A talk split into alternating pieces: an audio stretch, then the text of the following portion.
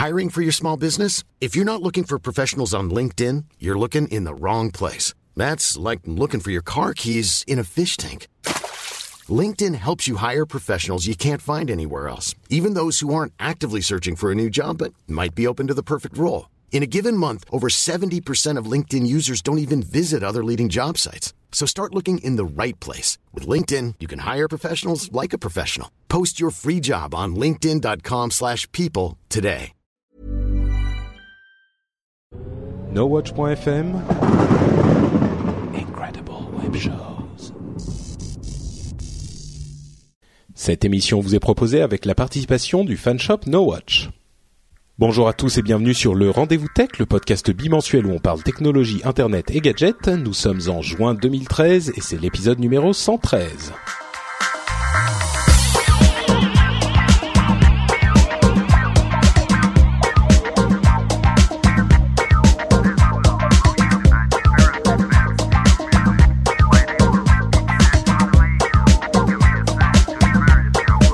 Bonjour à tous et bienvenue sur le Rendez-vous Tech, le podcast bimensuel où on vous décortique et où on vous simplifie l'actu tech, internet et gadgets. Nous sommes en juin 2013, c'est l'épisode 113.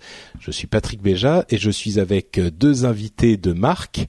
Euh, le non moi c'est Jérôme je m'appelle pas Marc. Je pensais à un truc et puis en fait tu m'as devancé. Très très bien donc euh, Jérôme Kainborg mon compère d'Upload que vous connaissez très certainement et le deuxième invité, c'est un, un, revenant, je dirais presque, euh, Guillaume de Statosphère, qui, qui revient dans l'émission avec euh, avant, avec non, après, voilà, je vais y arriver. Euh, quelques mois d'absence. Euh, tu avais, ça fait un moment que t'étais pas venu. Ça faisait, euh, j'ai regardé, ça faisait 13 mois tout rond. Ouf. Eh, juin 2013, l'épisode 113, ça fait 13 mois il se passe un mhm. truc. bon bah bonjour à tous. Euh, re, bien bon retour dans l'émission. J'espère que tu vas bien. Euh, tout se passe toujours bien sur ton site euh, Statosphère. Je crois que oui, tu l'as relancé. Voilà. Euh, Je l'ai relancé euh, au cours du mois de mai. Il y a beaucoup de choses à aller voir. J'essaye de faire un article par jour. J'ai pris des directions un petit peu différentes sur la ligne éditoriale. Donc j'espère que les auditeurs iront jeter un coup d'œil. Donc c'est sur statosphère.fr et tu euh, donnes, en fait, tu fais des analyses statistiques de toutes sortes de choses intéressantes. Donc euh, je vous invite voilà, y a du... y jeter un coup d'œil. Voilà.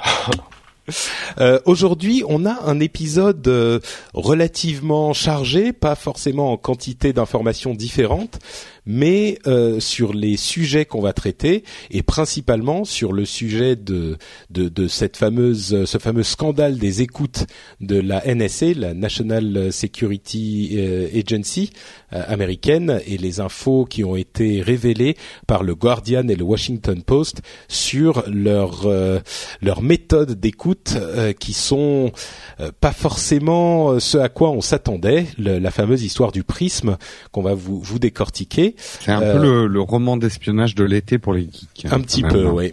et, et, à vrai dire, pas seulement pour les gips. Oui, les oui. Geeks, ça devrait pour les gips, les gips, c'est pas mal. Nous devrions lancer une émission. Les gips, c'est les geeks qui aiment Patrick. Les gips. ça me plaît. Euh, on va aussi euh, vous parler de la WWDC d'Apple où il y a des, des, nouveautés qui ont été annoncées. Et puis après, on aura les news et rumeurs habituelles. Euh, mais on va commencer tout de suite avec donc euh, le fameux prisme et oh, une petite introduction avant de se lancer dans le dans le vif du sujet.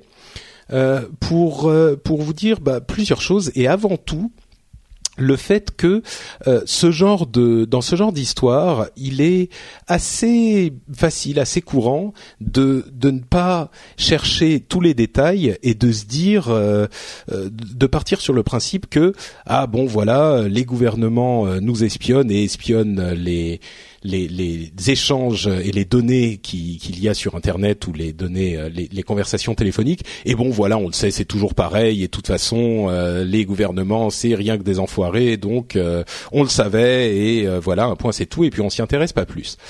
À mon sens, c'est une grosse erreur parce que oui, il y a effectivement le fait de dire la NSA nous espionne ou les gouvernements en général nous espionnent, on le savait, donc rien de neuf. C'est vraiment euh, ne pas appréhender l'importance de cette histoire euh, spécifique et le l'ampleur de ce scandale parce que on, s'arrête à des généralisations qui sont un petit peu dangereuses et le seul moyen de comprendre la enfin de, comprendre et d'interpréter euh, tous ces problèmes et de comprendre à quel point ce sont vraiment des problèmes et pas euh, simplement une sorte de de paranoïa ambiante généralisée euh, ça, ça on passe à côté on passe à côté du vrai cœur euh, du problème. C'est comme dire euh, euh, oui bon les banques c'est que des enfoirés et de toute façon ils se font de l'argent sur notre dos et voilà. Alors on fait quoi? On, interdit les banques? Non, bien sûr. on a besoin des agences de surveillance, des, organismes policiers. On a besoin des banques.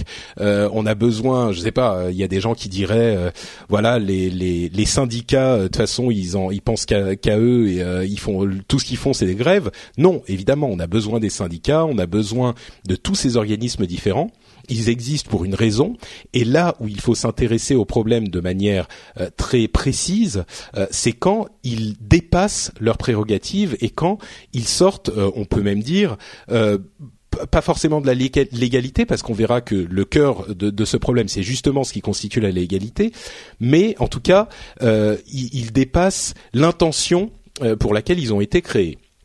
Alors en l'occurrence, euh, c'était vraiment une dizaine de jours très très très fournis. Euh, pour vous dire, moi j'ai je, je, j'étudie toujours les différents sujets, les articles. Pour toutes les infos qu'on traite dans cette émission, il y a euh, des, articles qui, qui y réfèrent. Hein. J'essaye d'avoir une approche, on va pas dire académique, mais en tout cas un petit peu sérieuse de ce qu'on fait. et généralement, je me retrouve pour les sujets qu'on traite avec trois, quatre, trois, quatre articles en moyenne pour les gros sujets. Là, j'en ai décortiqué à peu près, je sais pas, j'en ai une trentaine de notés dans l'émission. Euh, et j'en ai lu bien le double. Donc euh, c'est vraiment une énorme une énorme histoire qui, qui ne s'arrête pas simplement à l'analyse euh, simpliste de la, la, NSA nous surveille et voilà et c'est tout.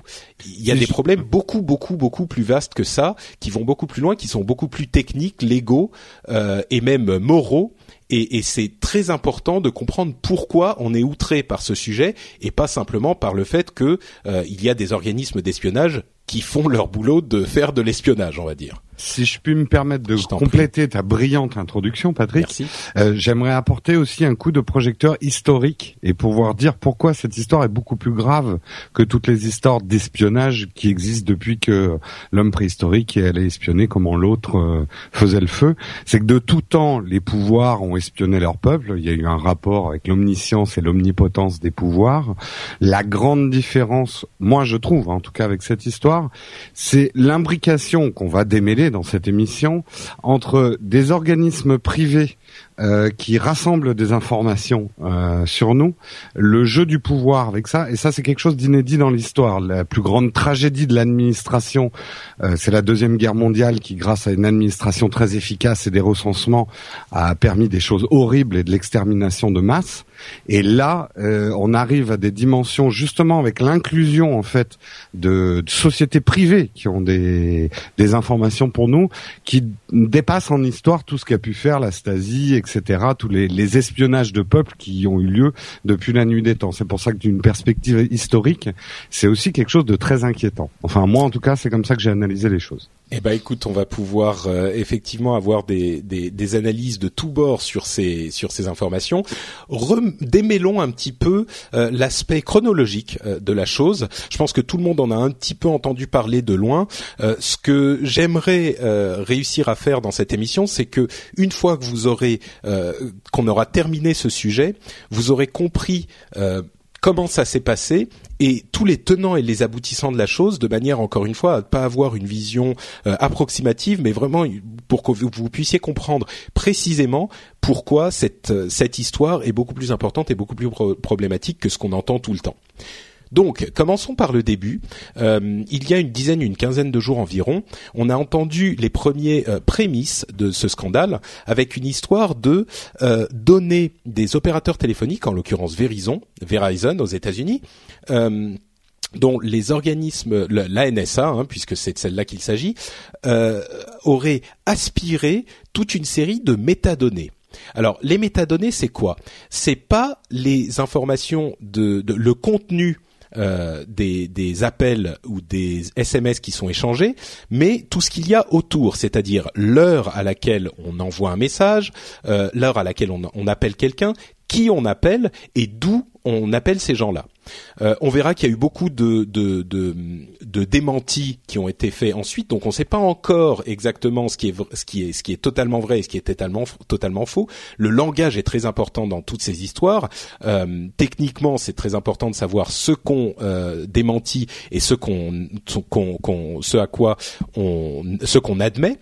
Euh, mais en l'occurrence, ça a commencé avec Verizon, dont toutes les métadonnées et quand on dit toutes les métadonnées, c'est des quantités industrielles de métadonnées qui seraient aspirées par la NSA. Alors c'était la première chose euh, qui était le prémisse, et ensuite euh, sont sortis dans le Guardian et le Washington Post ces, deux, cette histoire euh, assez invraisemblable selon laquelle un, ce qu'on appelle un whistleblower en anglais, un informateur, même si un informateur un terme, est un terme un petit peu péjoratif, on dirait plutôt un lanceur d'alerte selon Wikipédia en français, aurait informé ces deux journaux et fourni des documents qui tendent à prouver que la NSA euh, a, véritablement un accès direct à tous les serveurs des plus grandes sociétés de services euh, que nous utilisons tous les jours, c'est-à-dire euh, Google, Facebook, Apple, Twitter, etc., etc. donc, selon les premiers articles, on avait véritablement euh, selon ces articles, on avait véritablement euh, des systèmes qui permettaient à la NSA de je, je, je, parle, je, dis, je répète ce qu'a dit l'informateur en question, euh, de lire presque en direct les emails que vous envoyez, les communications que vous faites sur tous ces services. Alors là, c'est évidemment quelque chose qui a fait l'effet d'une bombe parce que même si on pouvait se douter que la NSA pouvait espionner des, communications au coup par coup, c'est-à-dire euh, demander aux serveurs, euh, aux, services en question de leur envoyer ces informations, euh, là on avait quelqu'un qui nous disait il n'est pas nécessaire pour ces services de, de faire la demande, ils peuvent eux-mêmes aller surveiller en direct ce qui se passe sur ces sites et sur ces services. Alors, il y a, deux choses qui sont très importantes à noter euh, dans ce premier rapport. Cet aspect d'accès direct est un point incroyablement important parce que c'est au cœur de, euh, des choses qui ont été euh, démenties par la suite. L'accès direct, ça veut dire qu'on n'a pas besoin de faire une demande à l'organisme en question pour recevoir les données on peut y avoir accès directement sans faire aucune demande. Et ça, ça a été ça veut dire pas de mandat, rien quoi. Pas de mandat, rien du tout, exactement.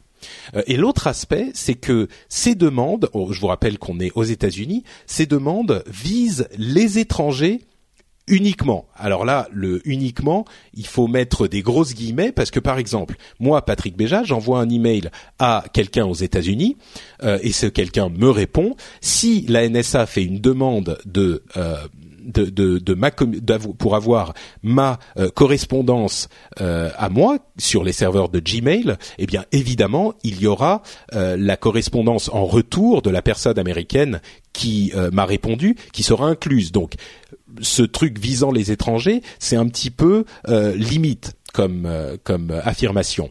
Et c'est très important pour la compréhension du, du, du de l'ampleur du scandale parce que aux États-Unis, il est interdit d'espionner les euh, les, citoyens américains. Euh, évidemment, vu de l'extérieur, ça nous fait un petit peu, euh, ça nous fait un petit peu rigoler et ça nous fait un petit peu peur parce que ça veut dire qu'ils ont un mandat pour espionner les étrangers et pas les Américains. Mais c'est important pour les Américains parce que l'une des, des, des règles qu'il est impossible enfin qu'il devrait être impossible de transgresser, c'est cet aspect qu'on ne peut pas espionner les Américains eux-mêmes. Et c'est en partie pour ça que le scandale a eu une telle ampleur. Euh, là encore, une précision importante à apporter, c'est que ils ont euh, toujours, selon ces révélations, un système qui calculerait le, euh, la probabilité du fait que la personne en question soit étrangère, qui fait qu'il leur interdit de faire, enfin, de d'espionner sur les gens si ce facteur est en dessous de 51 C'est-à-dire que s'ils ont 51% de chance d'assurance, ils se disent bon ça on est à 51% sûr que cette personne est étrangère, ils peuvent le faire. Sinon, ils ne peuvent pas. Et évidemment, ça fait ça fait rire parce que 51%, ça reste quand même une chance sur deux. C'est-à-dire qu'ils ont euh, quasiment une chance sur deux de se planter. Donc là encore, c'est un argument qui est censé être euh, fait pour rassurer euh, les Américains et les législateurs américains, qui est quand même un petit peu discutable. Donc jusque là, c'était la, la, première partie du scandale. Vous me dites hein, si vous avez des choses à ajouter parce que je vais je vais parler pendant un moment. Non, non. Donc, si vous avez des choses à ajouter, vas-y. Donc le débat.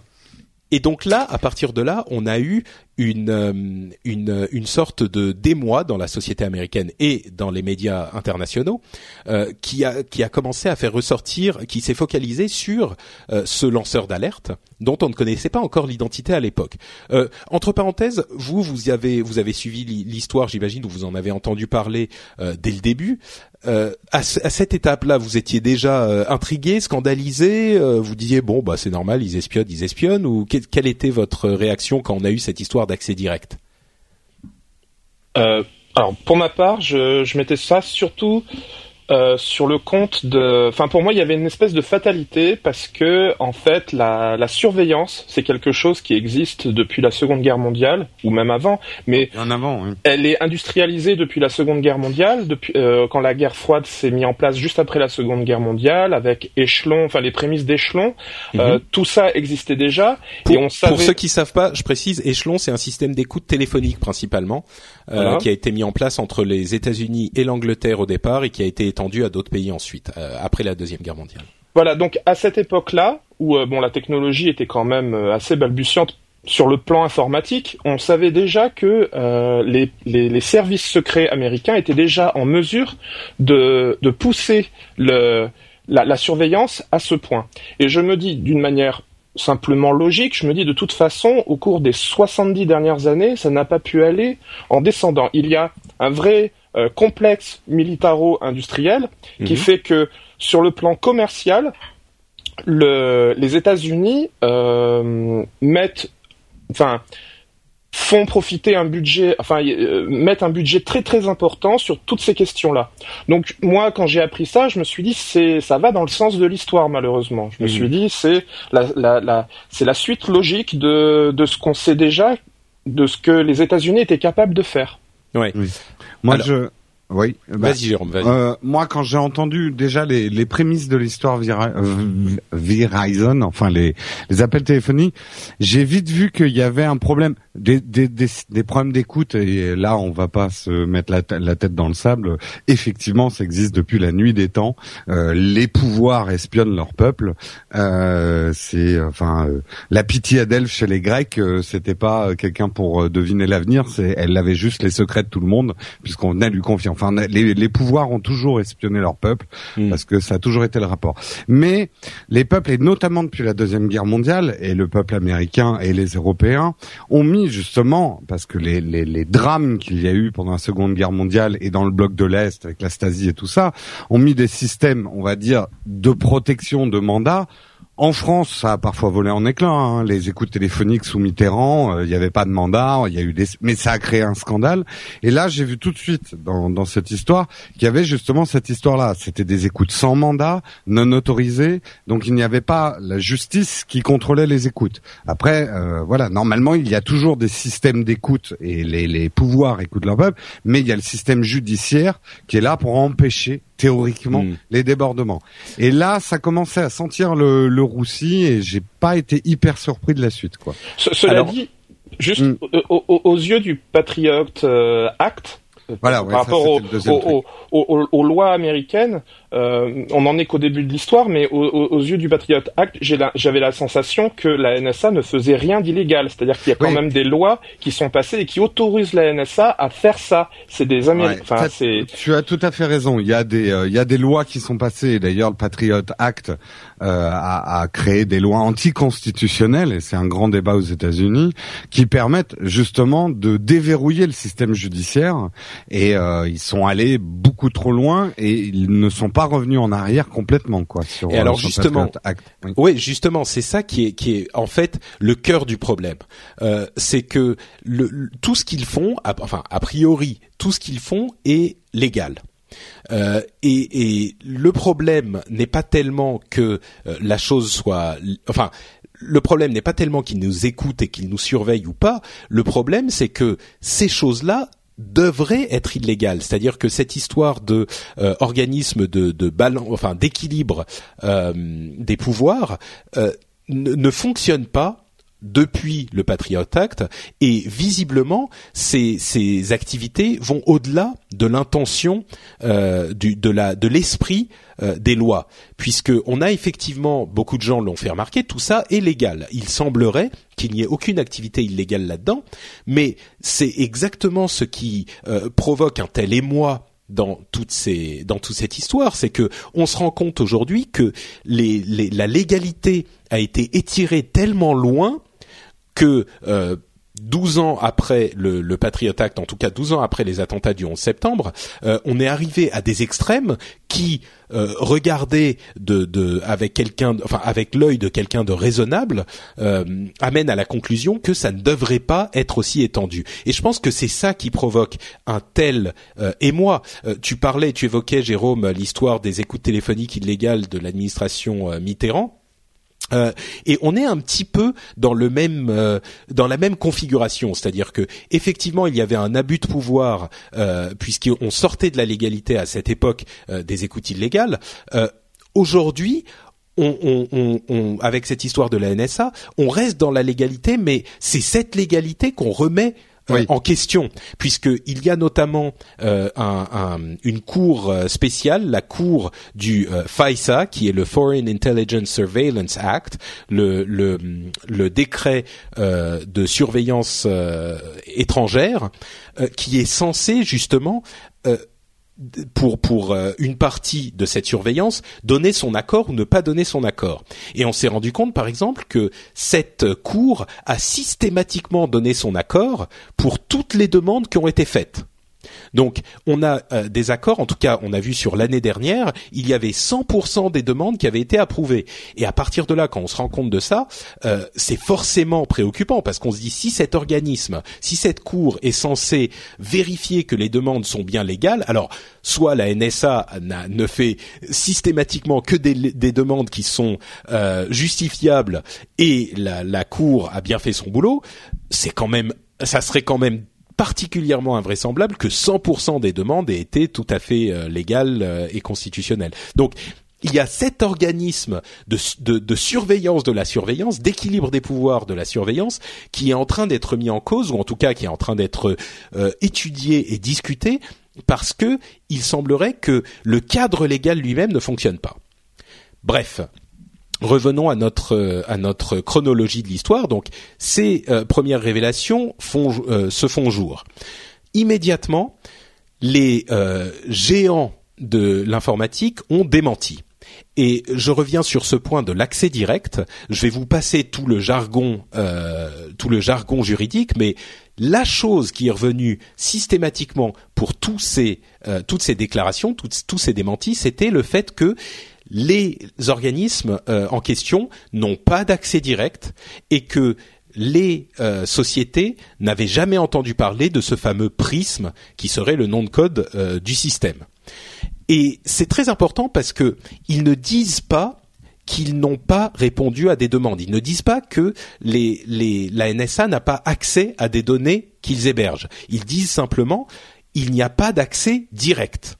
Hmm. Et on verra un petit peu plus tard dans les dans les analyses et les explications possibles que ça peut être euh, ça peut être le, la clé du problème ici.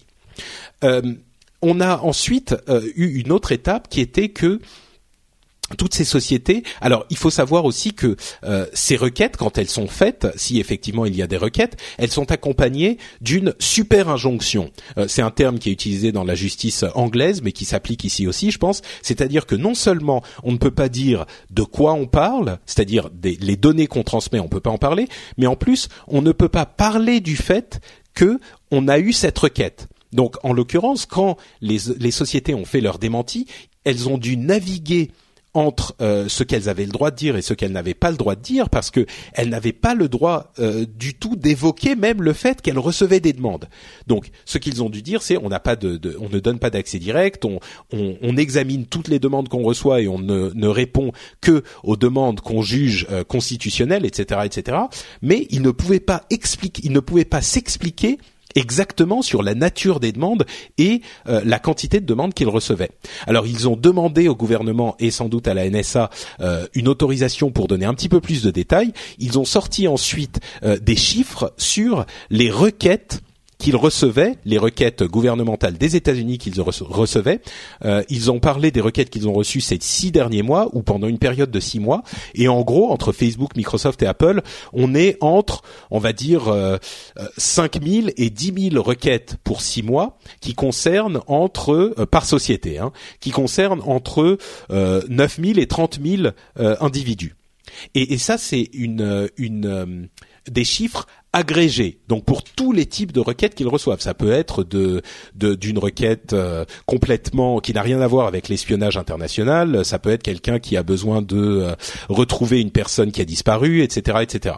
Donc si tout ça, ça ne, ça ne vient qu'à, euh, ça ne monte qu'à, on va dire, 10 000 dans le cas de Facebook, 10 000 requêtes, évidemment, on se rend bien compte qu'on est très loin de ce qu'on nous a dit dans les premières révélations de de, de, du Guardian et du Washington Post qui nous disait il y a un accès direct au serveur.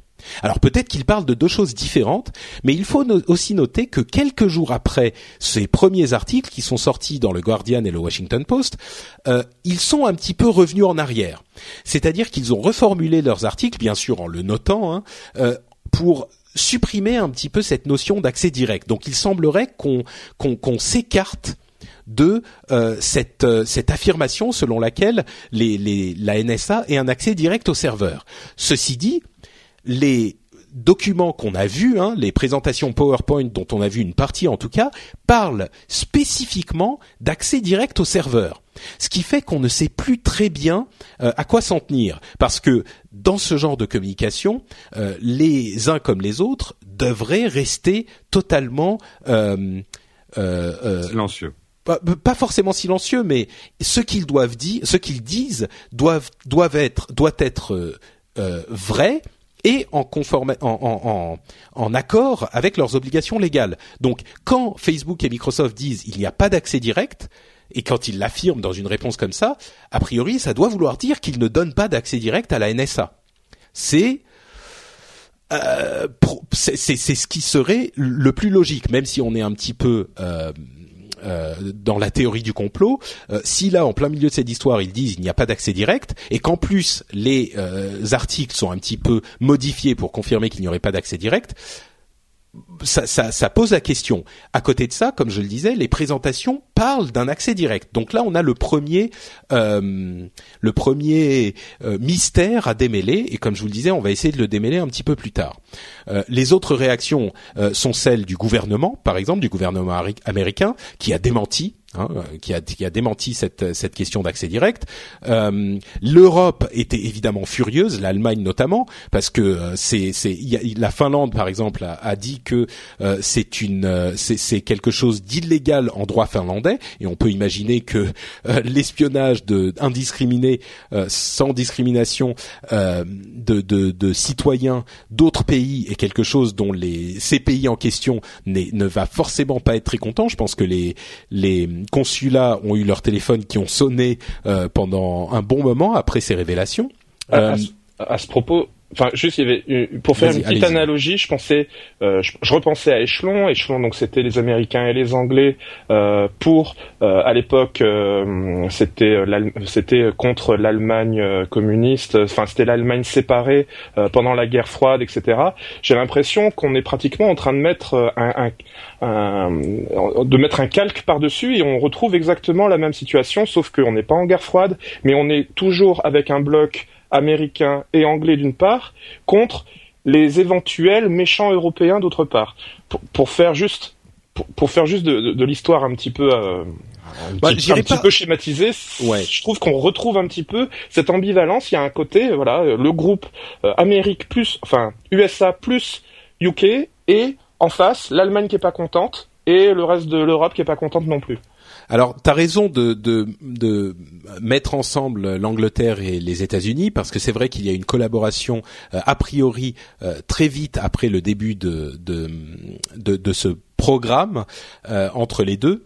Maintenant, je pense que on, on, il n'y a pas forcément de une similarité à pousser plus loin parce que euh, je suis pas certain que le, bah, par exemple, échelon, ce, ce, fameux système était a priori, euh, euh, je vais pas dire approuvé, mais ne provoquait, ne provoquait pas un tel émoi. Pourquoi? Parce que les, les, les, les écoutes, d'après ce que je sais, hein, mais l'encadrement restait raisonnable.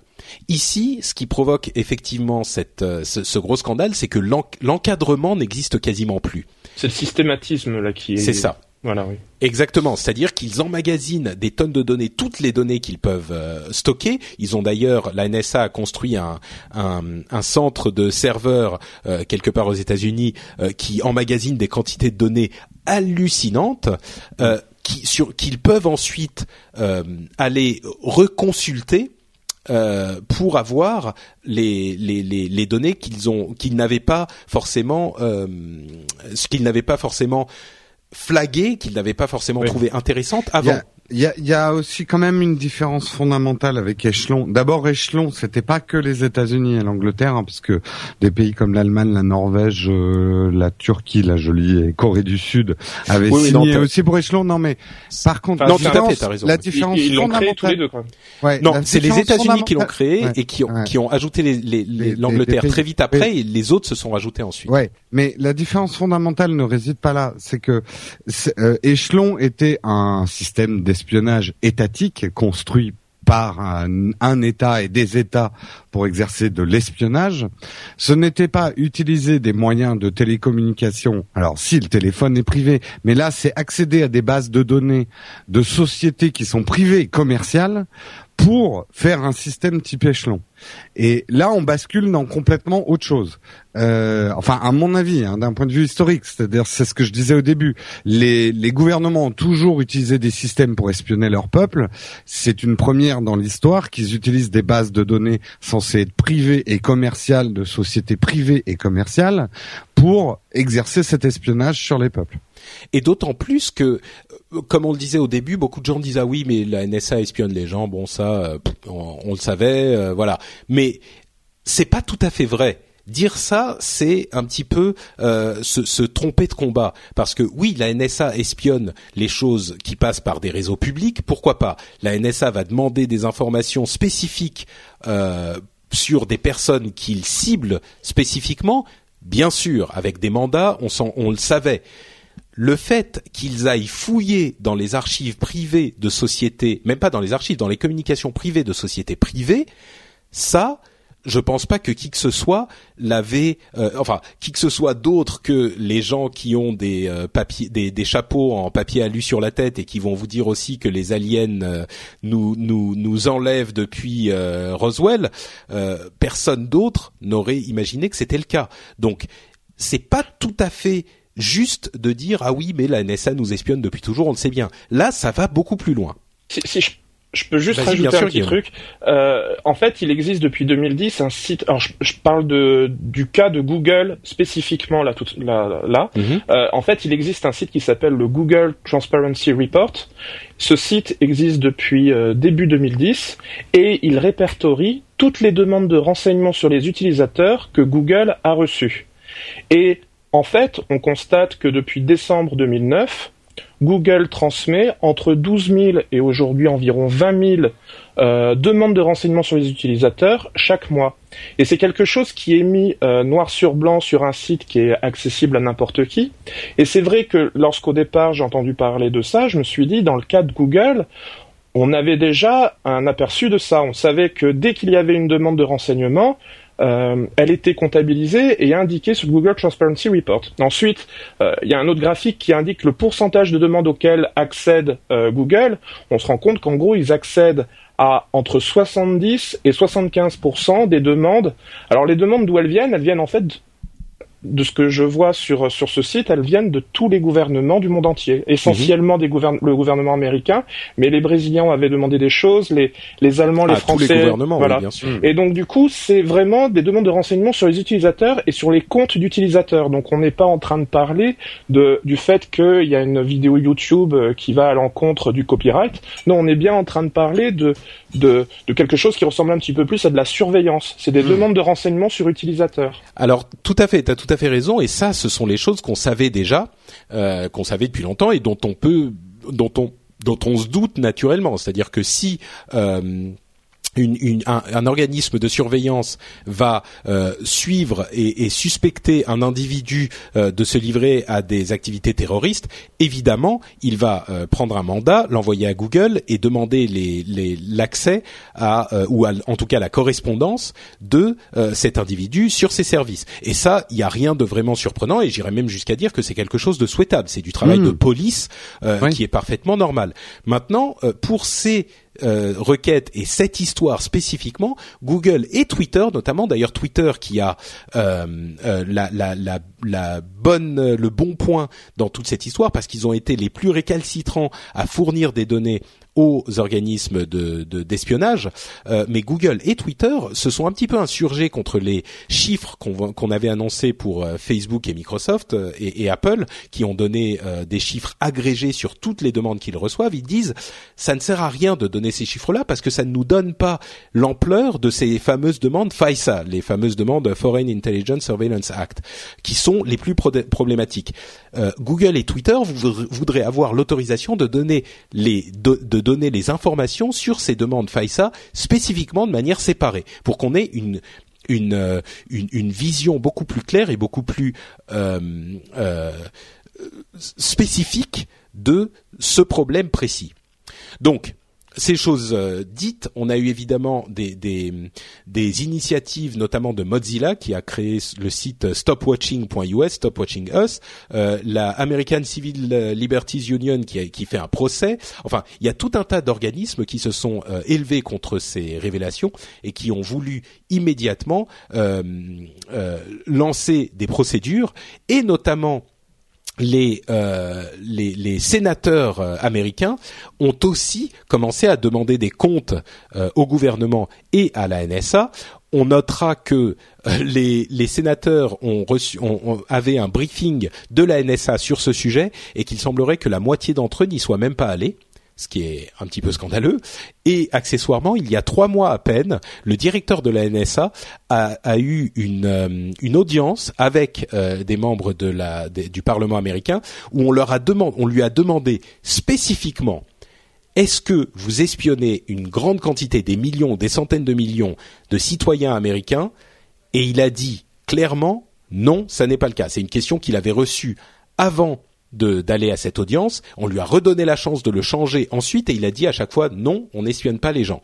Et donc ça donne évidemment euh, une plus grande ampleur à ce problème parce que maintenant ils ne peuvent plus nier qu'il y a un système euh, comme celui-là.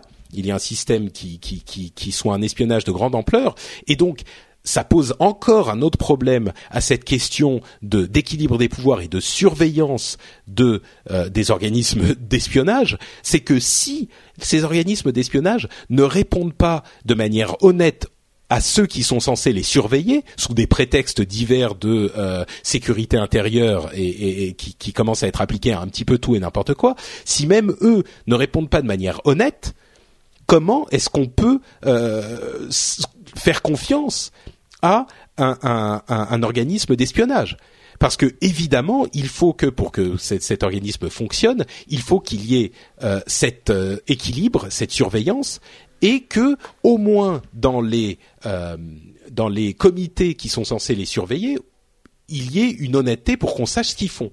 Alors, bien sûr, eux disent et le gouvernement d'Obama disent tout ça, c'est entièrement légal, c'est euh, surveillé par des comités spéciaux. On ne peut pas en parler entièrement à tout le monde, mais les comités spéciaux de sénateurs et de parlementaires sont au courant et surveillent et approuvent. Mais euh, c'est allé tellement loin qu'on se demande si vraiment il y a euh, un équilibre ben, adéquat. Je vais, terminer cette longue explication pour avec les différentes théories selon qu'on a entendu selon lesquelles euh, toutes ces différentes toutes ces différentes pièces du puzzle pourraient effectivement euh, cohabiter. Et on pourrait avoir une vision des documents qu'on a vus et des explications et des, euh, des, des, des déclarations officielles des différentes sociétés qui pourraient s'imbriquer ensemble de manière à ce que tout ça soit vrai et que le système existe tout de même. Alors, c'est des théories, mais euh, c'est quand même des théories qui sembleraient euh, coller. Donc, euh, comme je le disais, la question de l'accès direct est vraiment au cœur des débats. Cette idée que la NSA a un accès direct aux serveurs de, des différentes sociétés est quelque chose qui semble pour, être parfaitement honnête, difficilement imaginable, surtout après les démentis qu'ils ont faits. Donc, pour euh, pouvoir expliquer euh, ces termes, on a deux théories euh, principales. La première a été émise par Michael Harrington, qui est le fondateur de TechCrunch, qui s'est plongé, plongé, et intéressé à la chose, qui a une théorie qui est intéressante. La deuxième est celle de Steve Gibson, euh, qui est l'animateur de Security Now, une émission du réseau Tweet, euh, qui est extrêmement intéressante en temps normal, mais dont l'épisode sur ce sujet est tout à fait passionnant et que je vous encourage à aller écouter si vous avez, euh, si vous si vous comprenez suffisamment bien l'anglais. Donc je vais commencer par la première.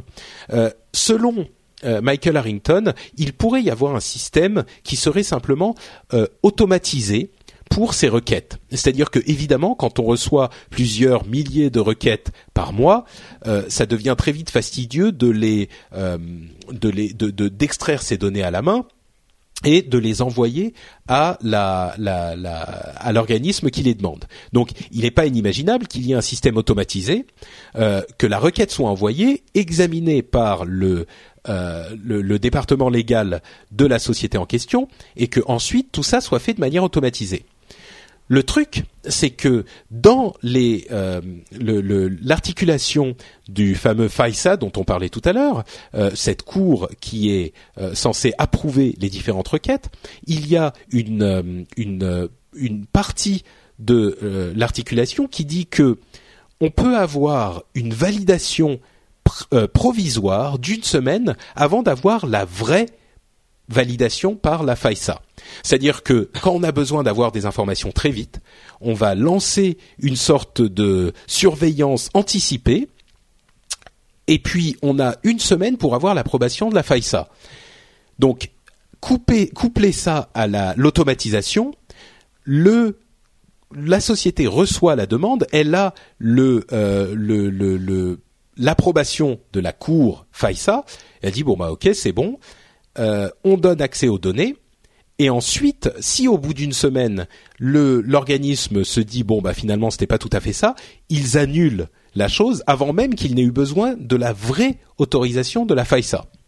Donc ça c'est la première théorie qui, qui pourrait euh, dire, qui pourrait nous laisser penser qu'effectivement ils ont un accès entre guillemets direct à ces serveurs parce qu'en fait il y a un système automatisé qui déporte les données dont ils ont besoin sur un autre serveur qu'ils peuvent consulter presque en temps réel. Entre parenthèses, j'ai même pas dit son nom, mais Edward Snowden qui a donné une interview euh, au Guardian euh, quelques jours après les, les, premières révélations, a dit qu'il y avait vraiment qu'il pouvait euh, très simplement espionner en direct n'importe qui à partir du moment où ils ont une adresse email ou un numéro de téléphone.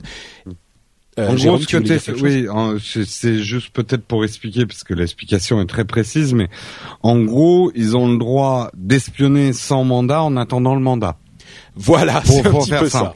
Exactement. Euh, donc, euh, ils doivent quand même avoir un mandat, mais si au bout de neuf jours ils disent « Oh, finalement, c'est rien, on n'a pas besoin du mandat », ils ont quand même eu neuf jours pour espionner. Voilà, euh, une semaine, donc sans doute oui, une semaine, jours. euh, et oui, tu as tout à fait raison. Et ça, c'est légal. Et ils ont le droit d'espionner sans mandat. En attendant le mandat, c'est une façon euh, tout à fait élégante de le dire. Euh, ça serait l'une des explications. Et comme on le disait, c'est légal. Tout ce dont on parle ici, il n'y a absolument rien d'illégal. Et on l'a dit, on je vais le répéter, c'est le cœur du problème. Tout ça ne devrait pas être légal. C'est pour ça que c'est très compliqué parce que sur le plan légal, il y a des ramifications telles qu'il doit y avoir des petits textes de loi comme celui-là qu'on ne soupçonne pas et la RSA retomberait, la NSA retomberait systématiquement sur ses pieds parce que on imagine bien qu'avec des alinéas dans tous les sens, euh, enfin, elle pourrait y aller avec ses gros sabots et euh, surveiller ce qu'elle veut quand elle veut que probablement elle retomberait sur ses pieds sur le plan légal. Bien sûr. Bah, surtout comme tu disais tout à l'heure, le Patriot Act a fait voler en éclats tout un tas de systèmes de, de valves de protection de ça, mhm. euh, sous prétexte de, on peut le dire, hein, le Patriot Act, c'était presque des lois martiales, c'est-à-dire les États-Unis sont en état de guerre et du coup il y a tout un tas de lois censées euh, protéger euh, la liberté euh, qu'on annule pour avoir des procédures rapides pour pouvoir faire du contre-terrorisme. Tout à fait. c'est comme ça que ça avait été justifié le Patriot Act. Le problème est un exemple que tout le monde connaît en regardant les nouvelles des lois d'exception du Patriot Act, c'est ces fameuses prisons de Guantanamo qui qui n'ont aucune valeur juridique et qui donnent une enfin c'est presque une justice martiale, c'est-à-dire voilà en, temps de guerre, c'est un peu la justice expéditive. Et il y a un tas de lois qui sont passées aux États-Unis avec le Patriot Act où ils sont pas vraiment revenus en arrière, ou alors ils ont laissé traîner des bouts de, de, de textes qui permettent en toute légalité de faire des choses qui sont assez graves, quoi.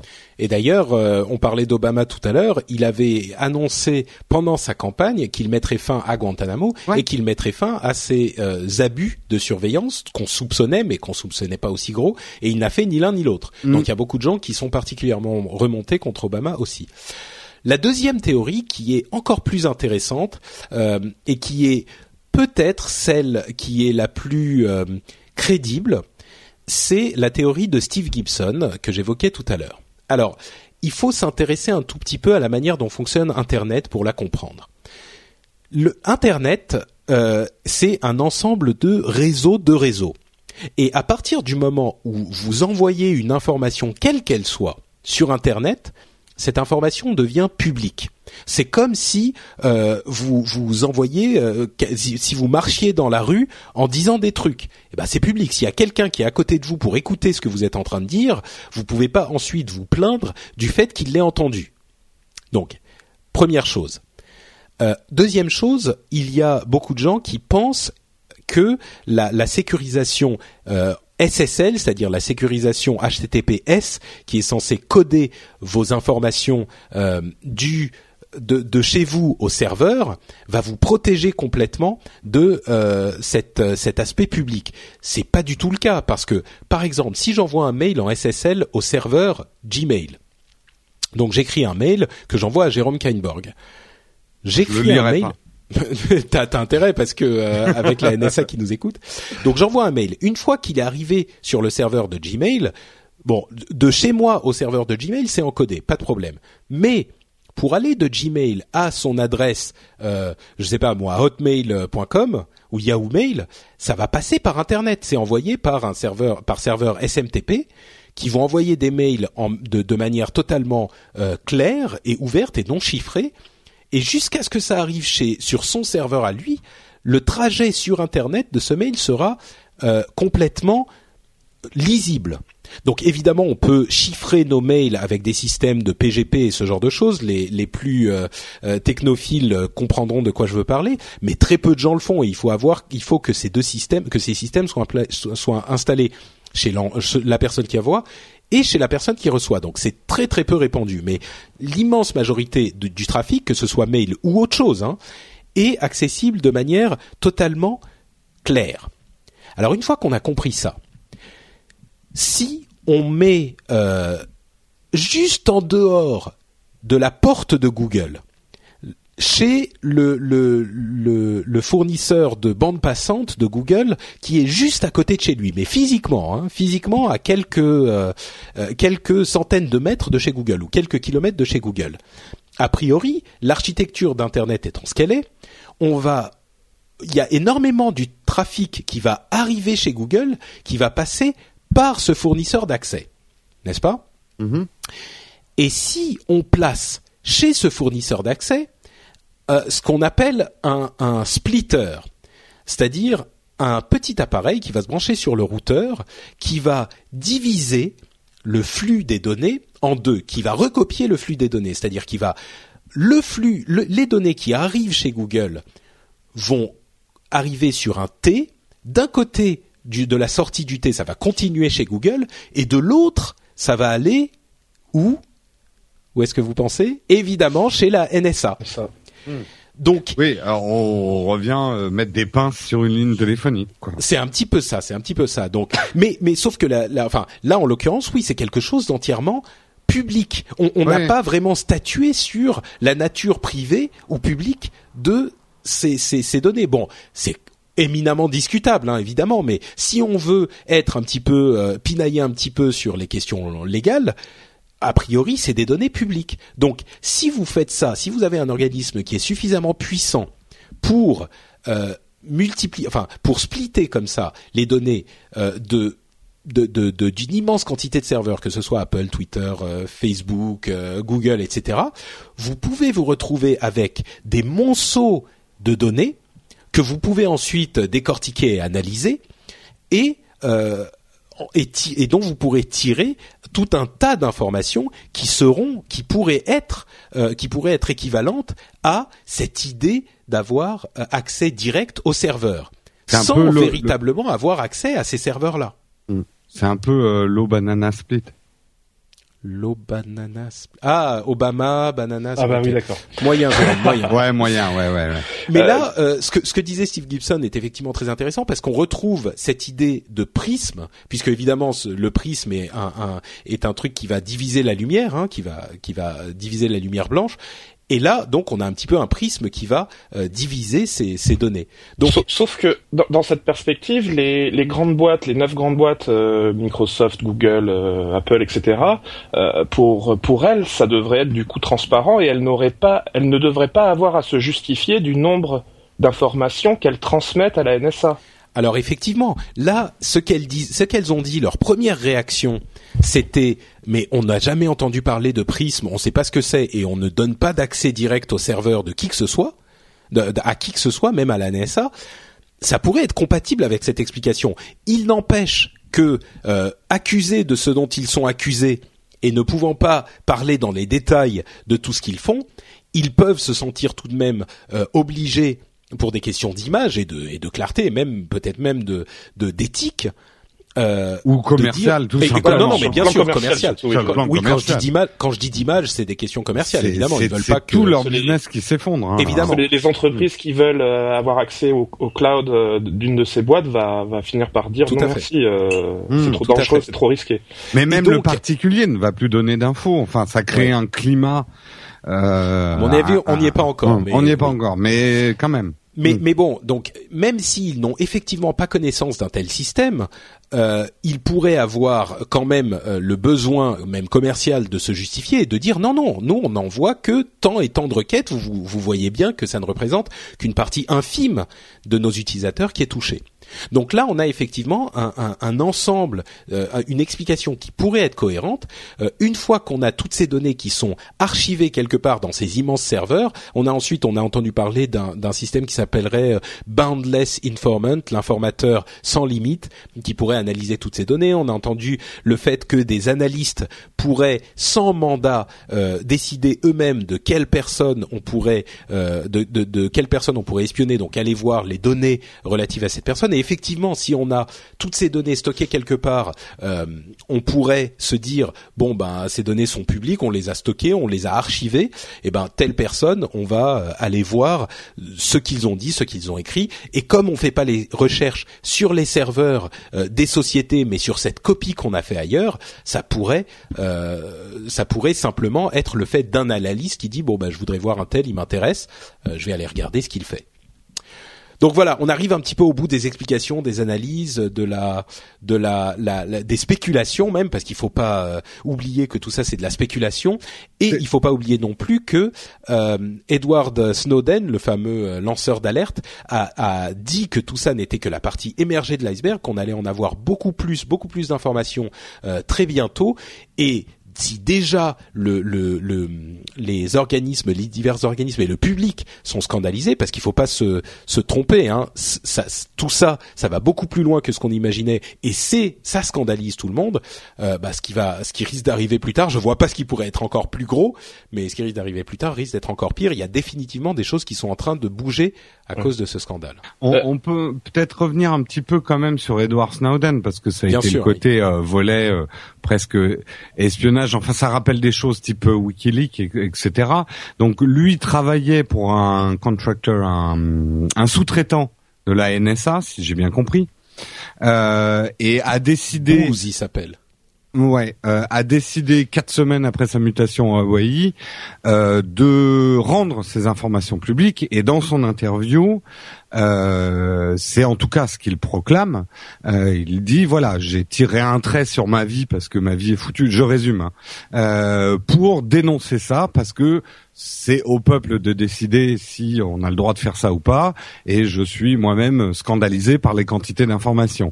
Donc le débat aujourd'hui, et tout de suite, il y a eu un débat aux États-Unis. Est-ce que c'est un traître? Parce qu'il a révélé des choses euh, qui, qui sont euh, de l'ordre de l'espionnage Et quand tu trahis l'espionnage de ton pays, c'est une forme de traîtrise. Est-ce que c'est un héros? Trahison, oui. Euh, trahison. Le fait qu'il soit parti se réfugier à Hong Kong jette un, un doute aussi euh, dont il faut parler, puisqu'on sait qu'en ce moment, il y a une, on va dire une, une guerre tiède euh, au niveau de l'information entre la Chine et les États-Unis, qui s'accusent mutuellement euh, de d'espionnage et industriel et politique et militaire. Cela dit, à euh, Hong Kong, il, il, peut être extradé. Hein. Il est pas. Oui, oui, il peut. Mais d'ailleurs, il l'a dit. Il a dit, je ne suis pas allé à Hong Kong pour me protéger d'une extradition ou des conséquences, mais parce que il y a des lois à Hong Kong qui protègent la liberté d'expression. Euh, mais c'est quand même très très proche de la Chine. Enfin, il y a, il y a là, là, je dirais que c'est un peu le le, le, le, piment de l'histoire. Il y a cette personnalité euh, d'Edar Snowden dont on ne sait pas aujourd'hui si c'est quelqu'un qui cherche une certaine notoriété, euh, si c'est quelqu'un qui est vraiment un, un whistleblower. Alors, il y a eu cette interview des de trois anciens vétérans de la NSA qui disent il a eu raison de faire ça parce que nous on a essayé de dénoncer le système de l'intérieur en restant dans les clous et dans secret, c'est-à-dire sans dévoiler ça au public. On a essayé de faire jouer euh, les leviers du gouvernement en alertant sur les problèmes euh, de, de, vie privée que ça engendrait. Et comme rien ne bouge, et qu'il le savait, a priori, Edward Snowden, il a eu raison de rendre l'affaire publique, sinon ça ne bougerait pas dans les révélations, il y a quand même quelque chose de mesuré, peut-être malgré lui, mais il y a quelque chose de mesuré, parce qu'à la base, il, existe un document PowerPoint qui contient, euh, je crois, 46 diapositives. Euh, Edward Snowden, il est d'abord allé voir euh, le New York Times. Le New York Times lui a dit, ah bah, sur les 46, on va en diffuser que 5, parce que les 41 autres sont beaucoup trop dangereuses pour la sécurité nationale. Mhm. Et donc il faut à tout prix qu'on en diffuse que 5, on diffusera pas les autres. Et visiblement, Edward Snowden serait allé voir ensuite le, le Guardian en espérant que le document soit euh, libéré, enfin soit publié de manière un petit peu plus large. Et le Guardian lui aurait donné la même réponse. On en publie que 5, probablement parce qu'il y avait les agents du FBI qui étaient en train de taper du pied dans le bureau euh, du Guardian, mais visiblement, euh, ils se sont limités à ces cinq diapositives-là qu'on a vues un peu partout, mais il en existe 41 autres qui visiblement euh, rentre un petit peu plus dans les détails techniques de la mise en place. Hmm. Dans le Guardian, ça serait plutôt la CIA qui gère l'extérieur, mais euh, oui, non, mais vous, vous, avez raison de le signaler. Euh, alors d'une part, Edward Snowden aurait tout à fait, c'est ce qu'il dit dans son interview. Il a dit si j'avais voulu faire du mal aux États-Unis, il y a énormément de choses en plus que j'aurais pu dire, que j'aurais pu révéler, euh, des choses qui auraient véritablement été dommageables. Oui, et puis il aurait pu vendre les informations des, bien gouvernements. Bien sûr, tout à mm. fait, tout à fait. Et il a choisi de ne pas le faire. Donc mm. euh, c'est c'est ça, ça tendrait à crédibiliser son intention qui est plutôt une intention noble. Euh, et puis il y a aussi le fait que qu'il faut signaler que il a quand même hyper bien orchestré son truc. Euh, sans doute parce que, ou peut-être parce que euh, les autres membres, d'autres membres de la NSA avaient essayé de faire les choses proprement et euh, légalement, on va dire, et avaient échoué. Et d'ailleurs, ils se sont retrouvés salis à cause de ça. Aujourd'hui, on les voit d'un œil tout autre, mais ils ont eu beaucoup de problèmes pendant un moment. Mais il a fait les choses de manière très calculée. Il a d'abord envoyé les informations, puis il a fait sa fameuse interview où il s'est euh, euh, révélé, il a révélé son nom et son identité, euh, et puis maintenant il a fait une sorte de question-réponse en, live sur le Guardian. Il, il, dissémine les choses petit à petit peut-être pour se faire mousser, à mon avis, euh, c'est pas non plus quelque chose de, de, tellement positif pour lui pour le reste de sa vie, mais sans doute pour euh, sans doute pour que les, les choses aient un vrai impact et en tout cas il maîtrise euh, le cycle médiatique. Non, mais au-delà de, ça, au-delà de ça, Patrick, le fait qu'il se soit rendu public, qu'il ait donné son nom, c'était un moyen et ne, ne nous le protéger, je dirais. C'est un moyen de protéger sa vie. Bien sûr, bien sûr. Les, les services d'espionnage de n'importe quel pays démocratique euh, et pas démocratique d'ailleurs. Euh, voilà, une fuite comme ça, on essaye déjà de l'éliminer le plus discrètement possible. Et maintenant, bah, c'est trop tard. Et eh ben d'ailleurs, il a été, il était recherché euh, même avant la sortie des articles. Oui, oui, je crois qu'il a expliqué qu'en fait, il s'était rendu public également pour éviter à sa famille d'avoir mhm. des, problèmes. Voilà. Mm. Donc euh, effectivement, il y a, il y a toute cette orchestration médiatique, ça, la personnalité de Snowden qui a, qui a beaucoup été discutée aussi, parce que on, on a appris par exemple qu'un tiers euh, des personnes qui ont un niveau de clearance, euh, un niveau d'autorisation d'information euh, très élevé, ne fait même pas partie de la NSA. Lui, en l'occurrence, c'est un type qui avait rapidement monté les les les, les échelons, dans sa société, mais il n'avait même pas fini ses études, par exemple. C'était quelqu'un hmm. qui qui était pas un type. il a il a quoi 29 ans je crois. 29 ans. Ouais. Mais c'est quelqu'un qui est pas. Euh, alors certains ont essayé de le pointer du doigt, mais c'est vrai que a priori quand tu vois son son son CV, tu te dis pas c'est le type le plus euh, euh, sûr de la terre auquel on va donner ce genre d'informations. Donc et, là peut-être qu'on peut refaire le lien à au complexe militaro-industriel dont tu parlais tout à l'heure Guillaume.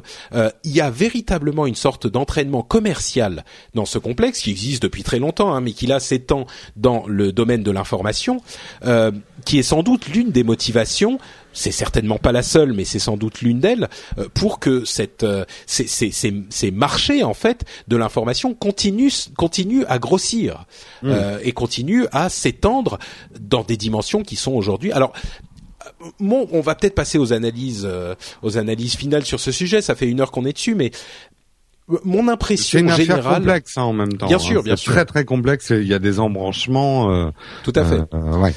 Euh, mon impression, c'est qu'on est un petit peu en train d'arriver à la fin du, du, du, du, de la gueule de bois du 11 septembre.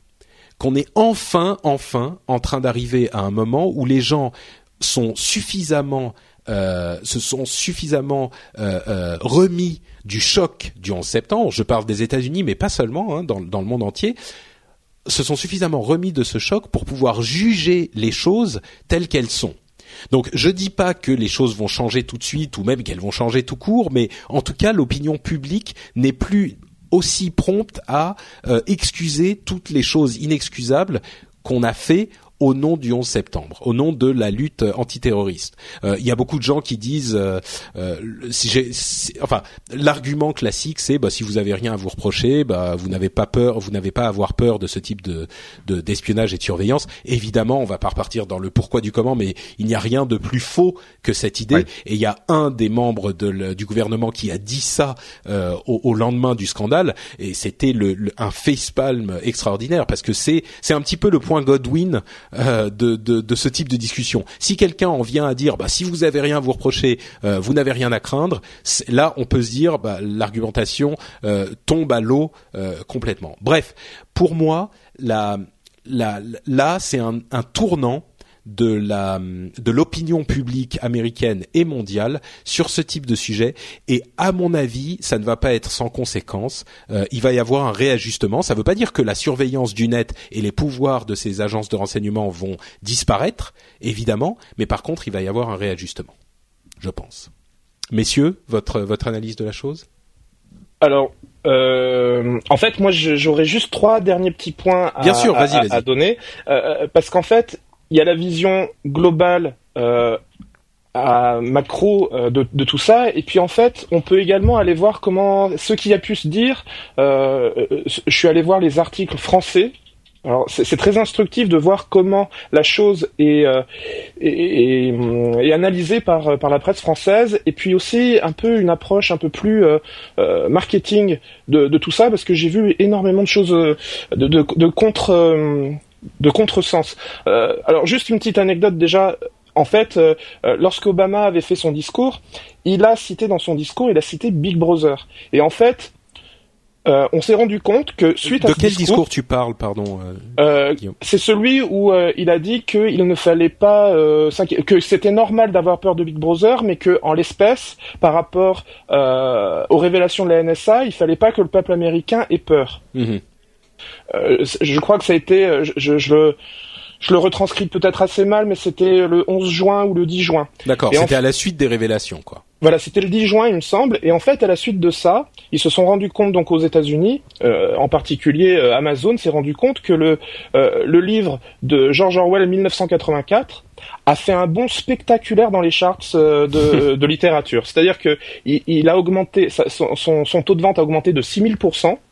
Euh, le livre est, est, passé de la, de la place 7636e à la quatrième place des meilleures ventes d'Amazon. Et en fait, c'est un phénomène qu'on observe à la fois sur les tendances de Twitter, les tendances de euh, statistiques des pages Wikipédia, les ventes Amazon et Google Trends. Et on observe que le peuple américain c'est, a, a s'est emparé de ce Big Brother parce que probablement certains faisaient même pas le lien avec euh, avec euh, George Orwell, peut-être parce que c'est déjà pour les nouvelles euh, générations c'est déjà peut-être un petit peu trop ancien et on s'est rendu compte donc voilà que ça avait il y avait une analogie telle qui avait été faite que le, le livre 1980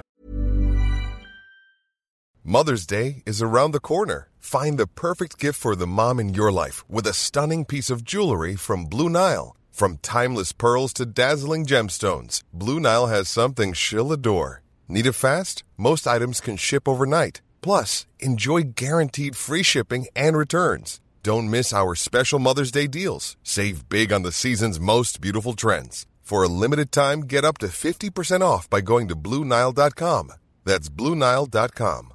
I'm Sandra, and I'm just the professional your small business was looking for. But you didn't hire me because you didn't use LinkedIn jobs. LinkedIn has professionals you can't find anywhere else, including those who aren't actively looking for a new job but might be open to the perfect role, like me.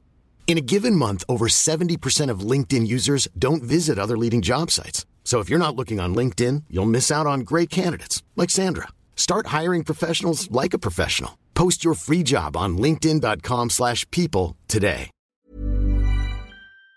Cas de George Orwell bah, avait, euh, avait explosé. Hmm. Euh, bah, c'était le, la première. intéressant, oui. D'ailleurs, je vous encourage à lire 1984 euh, si vous ne l'avez pas lu, chers auditeurs. C'est un excellent livre. Euh, donc voilà. Après, il y avait un, un, un deuxième point par rapport à la presse française. J'ai lu énormément de choses qui faisaient l'amalgame entre tout ce qui est big data et tout ce qui est surveillance. Mmh. Et en fait, la big data, le big data, c'est une, c'est même pas une technologie, c'est un, c'est un concept, c'est une façon d'analyser les données lorsqu'elles sont en très grosse quantité. Euh, et faire le procès de la, de la big data euh, dans le cadre de l'affaire NSA, c'est un petit peu comme si euh, pour le téléchargement illégal, on faisait le procès du peer-to-peer. C'est-à-dire que c'est pas le peer-to-peer qui est euh, problématique, c'est pas le big data qui est problématique, c'est les gens qui utilisent ça pour des fins qui ne sont pas qui ne sont pas légales ou euh, hmm. et, donc j'ai vu énormément d'articles sur le, la big data. La big data, c'est quelque chose qu'il faut proscrire, etc. Alors qu'en réalité, euh, c'est simplement une comment dire, c'est une discipline, c'est une façon, c'est c'est un moyen technologique. C'est hmm. un moyen technologique. C'est ça n'a pas de ça n'est pas idéologique. C'est juste un moyen technologique et ça et ça n'a rien de vraiment euh, euh problématique. Mais à vrai dire, j'ai été, j'avoue que je suis un petit peu déçu d'une manière générale par le la couverture euh, des que font les médias des sujets technologiques en France. Il y a souvent beaucoup d'approximations et euh, Bon, à quelques exceptions près, je suis, je suis généralement un petit peu déçu. Ils, ils, tordent souvent les faits pour euh, accompagner leur raisonnement dans les mm. médias français. En gros, ils mettent, ça les arrange pour exposer leur thèse en fait. Ouais. Et puis le troisième point, euh, c'est euh, le, dernier, c'est, euh, alors déjà je recommande d'aller écouter la dernière émission, le dernier épisode de, de l'émission Place de, la toile sur France Culture, dans laquelle en fait il était question donc du scandale NSA et en fait était invité Jean-Marc Manac qui est un spécialiste des questions de sécurité. Et en fait c'est vraiment très instructif parce qu'il a il a également beaucoup insisté sur l'aspect juridique qui est beaucoup plus important que l'aspect technique dans cette dans cette histoire. Et comme tu viens de le faire, Patrick, il a également insisté sur le fait que euh, il est faux de dire que les gens n'ont rien à cacher. La personne qui dit que de toute façon elle n'a rien à cacher, elle ne réalise pas que elle a peut-être euh, par son intermédiaire, elle a peut-être un ami euh, qui a besoin lui de cacher des choses et que du coup, si lui-même n'a rien à cacher, bah il est peut-être lié à des gens qui eux ont quelque chose à cacher et du coup, de fil en aiguille, risquent de on a tous quelqu'un à côté de nous qui a quelque chose peut-être à cacher. Il faut pas voir les choses uniquement. Euh, euh c'est l'un des aspects, mais je dirais, je dirais pas que c'est, enfin. Oui, bon, c'est ça. À vrai dire, ça serait un sujet entier. Les raisons pour lesquelles euh, on n'a pas, on a tous des choses à cacher. Effectivement, ça serait un sujet. Euh, juste un petit mot sur. Pardon, fini, vas-y. Excuse-moi. Euh, et, et, en fait, ce, ce, ce qui était dit, c'était que quand on a, quand on a rien à cacher, c'est justement là qu'on devrait réaliser qu'il n'y a aucune raison de, nous surveiller si justement on n'a rien à cacher. Mm. C'est qu'il faudrait que la paranoïa change de camp. Il faudrait que ça, se retourne et qu'on se dise, moi je n'ai rien à cacher, je n'ai donc aucune raison de me faire surveiller. Ouais, c'est c'est peut-être dans ce je me souviens plus dans quel euh, si c'était dans un article ou dans cette émission que je l'ai entendu, mais effectivement le changement de camp de la paranoïa, euh, c'est quelque chose qui est tout à fait souhaitable et plutôt que de se dire j'ai rien à cacher donc euh, on peut, les gens n'ont rien à cacher, donc on peut les surveiller. Euh, le fait de se dire, bah, les gens n'ont rien à cacher, donc c'est pas la peine de tous les surveiller, euh, c'est effectivement quelque chose de tout à fait sain, quoi. Voilà. Euh, ouais. Ok. Et Jérôme, oui, vas-y. Bah, euh, je, je, je, reprends certaines choses que vous avez dit pour éviter des redites, mais peut-être euh, offrir d'autres perspectives. Je partage complètement ton analyse, Patrick. Je pense qu'on se réveille de 9/11, qui a été un événement dans son côté spectaculaire, un terrorisme, on va dire, euh, euh excusez l'expression, mais un terrorisme hollywoodien qui a choqué toute la planète, qui est un phénomène historique dont on va parler très longtemps. Je pense que dans les livres d'histoire, le 9/11 sera un moment fondamental. La contre-réaction a été très excessive de la part des États-Unis. Euh, on va dire pas presque que, hein. euh, pas que les États-Unis, hein, le monde, le monde occidental, euh, et qu'on a pris des décisions et c'est vrai que moi, c'est à l'époque que j'ai entendu la première fois la, la, la phrase de Benjamin Franklin euh, un peuple prêt à sacrifier un peu de liberté pour un peu de sécurité ne mérite, ne mérite ni l'une ni l'autre, mais finit par perdre les deux. Et euh, j'ai fait crois partie. pas qu'il ait dit un peu. Hein. Il a dit. Euh, si si, justement. Ah Il y a tout un débat sur le un peu justement. je suis allé vérifier dans Wikipédia. Euh, et il y a rien de plus vrai. C'est vrai que quand on analyse les choses la première fois, et moi, moi le premier, hein, quand j'ai entendu parler de ces histoires et quand j'entends parler d'espionnage, la première réaction c'est oui, non, mais moi j'ai rien à me reprocher. Puis finalement, qu'il y ait des caméras dans la rue ou qu'on espionne mes mails, moi je suis pas un vilain. Si ça peut empêcher des vilains de faire des vilaines choses, c'est une bonne chose. Et après, tu te mets à réfléchir. Tu te mets à réfléchir et quand vous parliez tous les deux de on n'a rien à se reprocher, mais qui détermine ce qu'on aurait à se reprocher? Et là, justement, on arrive, euh, enfin, on le sait, les démocraties, c'est ce qu'il y a de moins pire, mais c'est pas non plus la panacée. Les démocraties ont engendré des dictatures aussi, et aujourd'hui, on dit on n'a rien à se reprocher, mais demain, peut-être qu'un autre gouvernement à qui on a donné des outils de contrôle euh, va trouver des choses répréhensibles qui ne le sont pas aujourd'hui, et il aura entre les mains euh, des outils de, de, surveillance et de contrôle euh, qui dépasse très largement l'efficacité, par exemple, de l'administration pendant la Seconde Guerre mondiale. Donc, il pourra procéder à, à, à tuer dans l'œuf toute forme de résistance ou toute forme de contestation, et c'est ce qui rend toutes ces atteintes à la liberté sur la surveillance de nos données, même nous, euh, les personnes qui n'avons rien à nous reprocher et qui pour euh, pour qui le plus gros scandale, c'est avoir mis de la confiture à la place du maple syrup sur ces, ces pancakes. Mais voilà. Euh, il faut il faut faire très attention avec ces données-là. Et moi, ce qui m'inquiète le plus euh, dans ce qui se passe aujourd'hui, et je dirais que le réveil de la gueule de bois, il est sur le 9/11, mais il est aussi sur ces réseaux. Et tu parlais du big data. Je, je pense que les, les médias français l'utilisent mal, mais il y a quand même, on en parle suffisamment dans le rendez-vous tech et dans toutes nos émissions Les gouvernements ont toujours cherché à espionner leur peuple, c'est aussi vieux que la notion de pouvoir. Euh, le pouvoir s'inquiète toujours de ce que pense le peuple, mais jusqu'ici il a déployé des trésors d'ingénierie pour essayer de savoir euh, euh, donc les écoutes de la Stasi, etc. Mais aujourd'hui, on a basculé dans une société de l'information où nous, très docilement, à des sociétés commerciales qui nous donnent des produits gratuits auxquels on adhère parce qu'ils sont excellents, on donne des informations que euh, aucune autre civilisation au monde euh, aurait donné. Mais on le donne à des sociétés privées en se disant bon, ok, ils exploitent mon big data pour me vendre de la pub, etc. Mais qui commence à y avoir euh, une coagulation, enfin pas une coagulation, mais une cohésion entre ces big data commerciaux à usage commerciaux et les systèmes de contrôle du pouvoir sur leur peuple, enfin d'espionnage.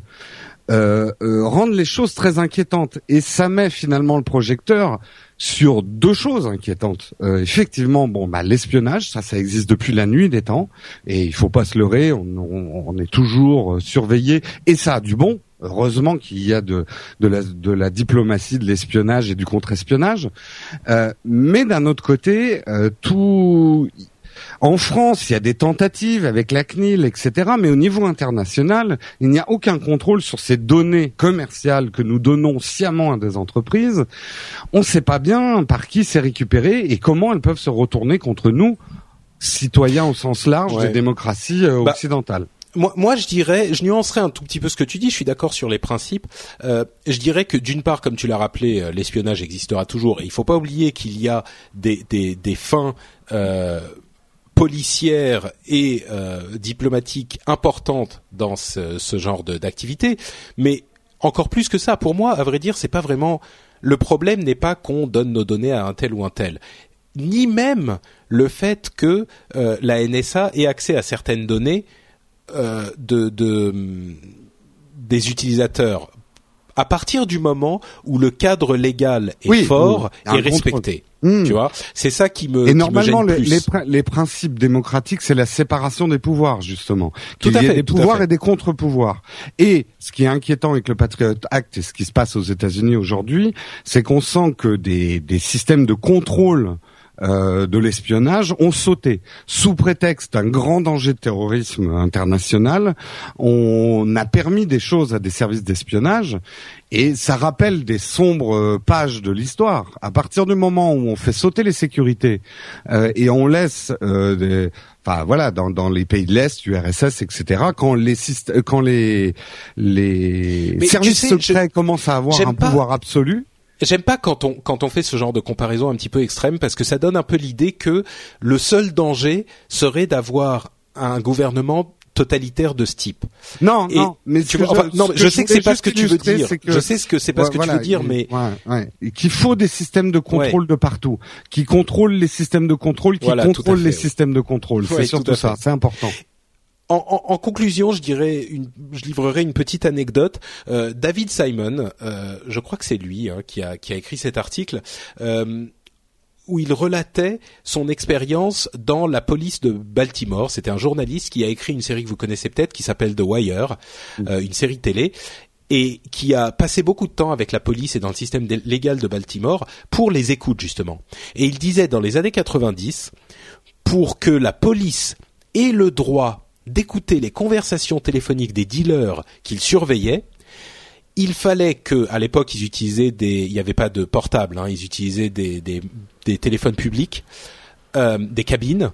Il fallait qu'il y ait euh, évidemment la, l'écoute téléphonique mise en place techniquement, mais il fallait aussi qu'il y ait une personne, qui, qui, un policier, qui voit la personne qu'ils étaient en train d'écouter, donc qui, se mettent sur le toit d'un immeuble pour le regarder pendant qu'il passait son coup de fil pour s'assurer que c'était bien lui et pas quelqu'un d'autre.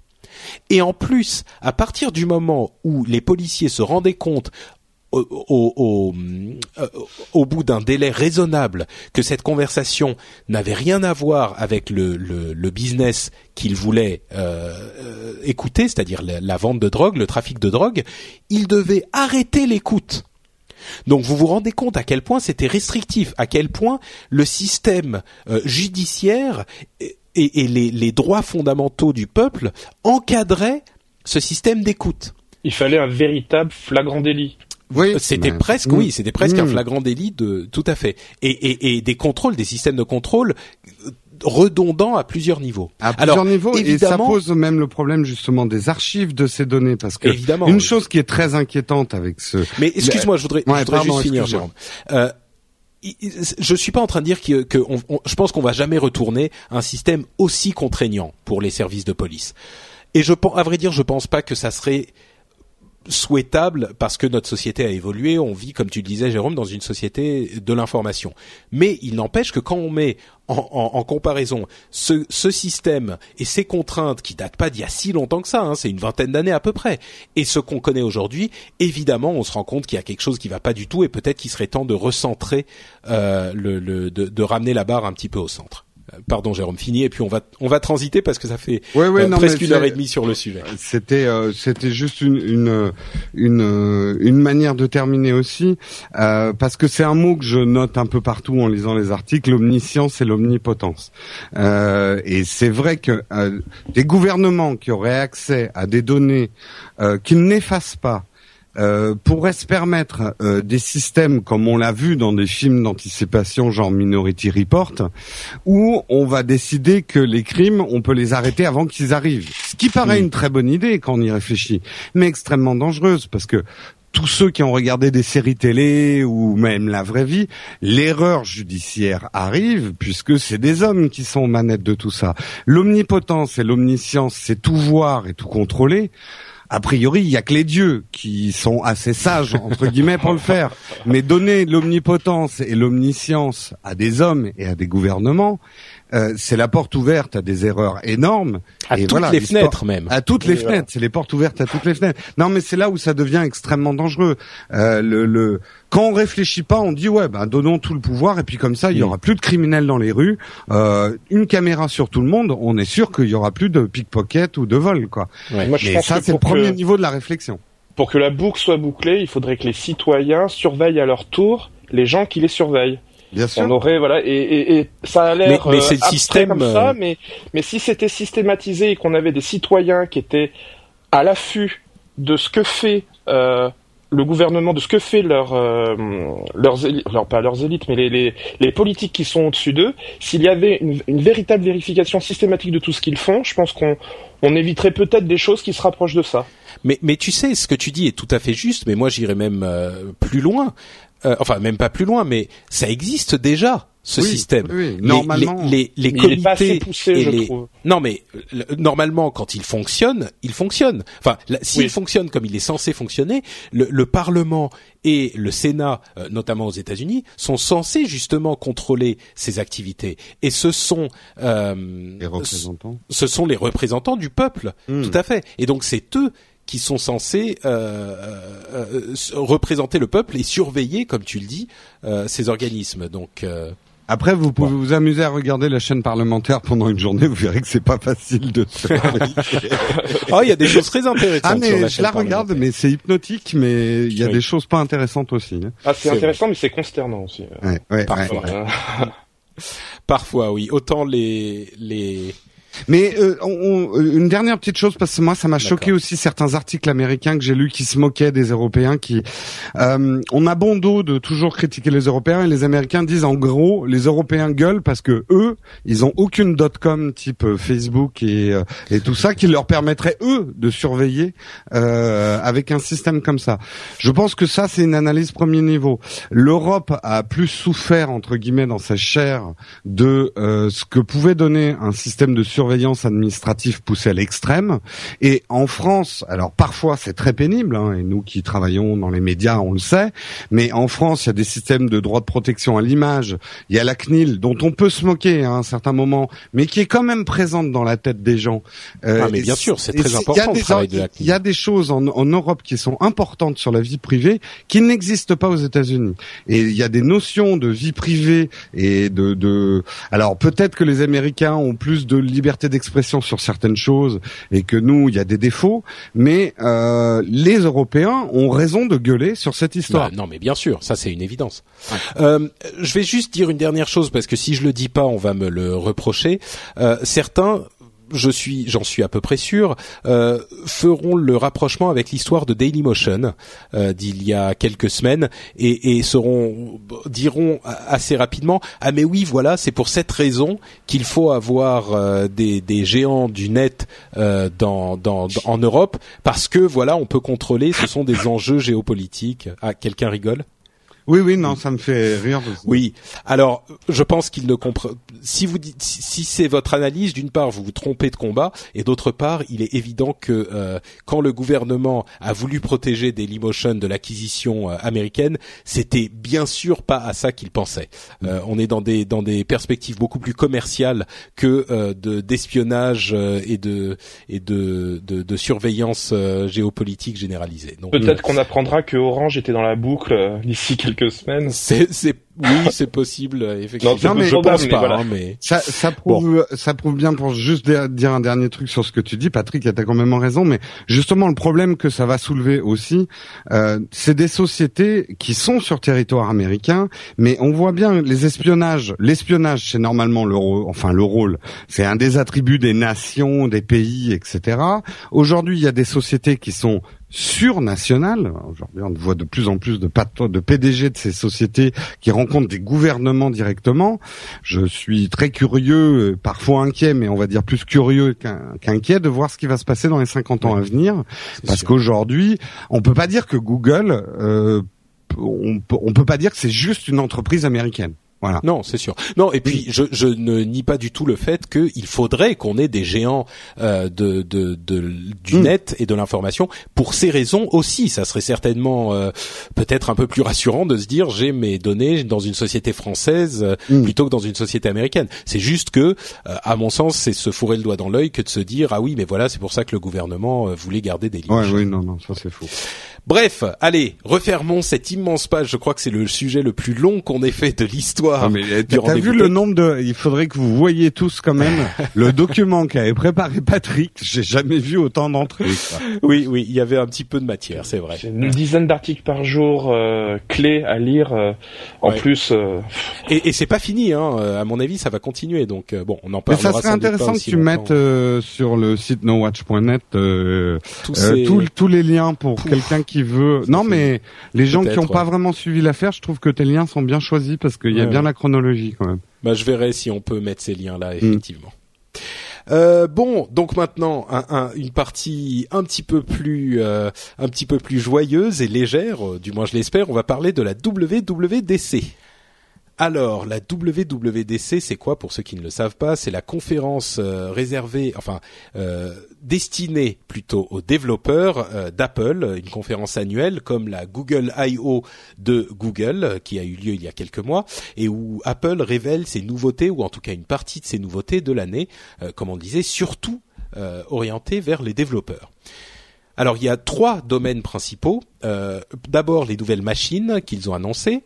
Euh, ensuite les, nouveautés du système d'exploitation pour euh, Mac, donc OS X. Et ensuite évidemment les, nouveautés de iOS avec iOS 7 euh, qui a été annoncé et qui sera disponible à l'automne.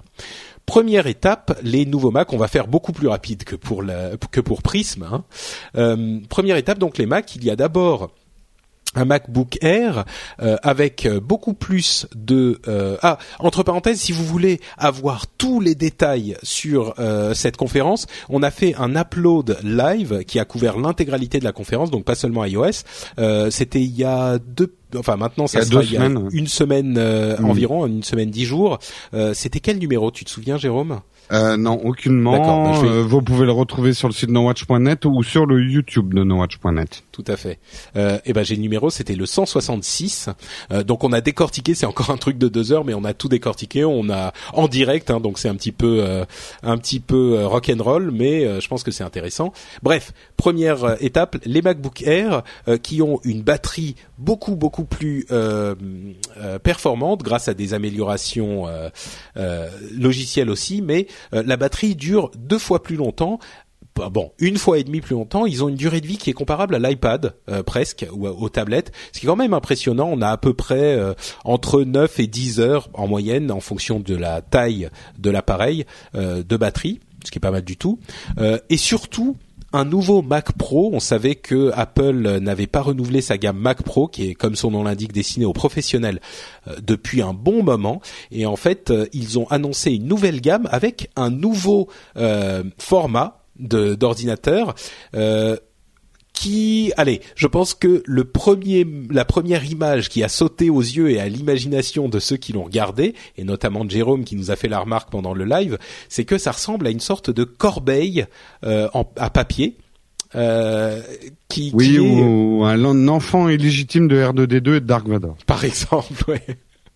Euh, je suis sûr que vous avez vu des images de ce truc. Il y a d'ailleurs un Tumblr très marrant euh, qui est le Tumblr. Euh, attendez, je vais retrouver le le, le, nom exact.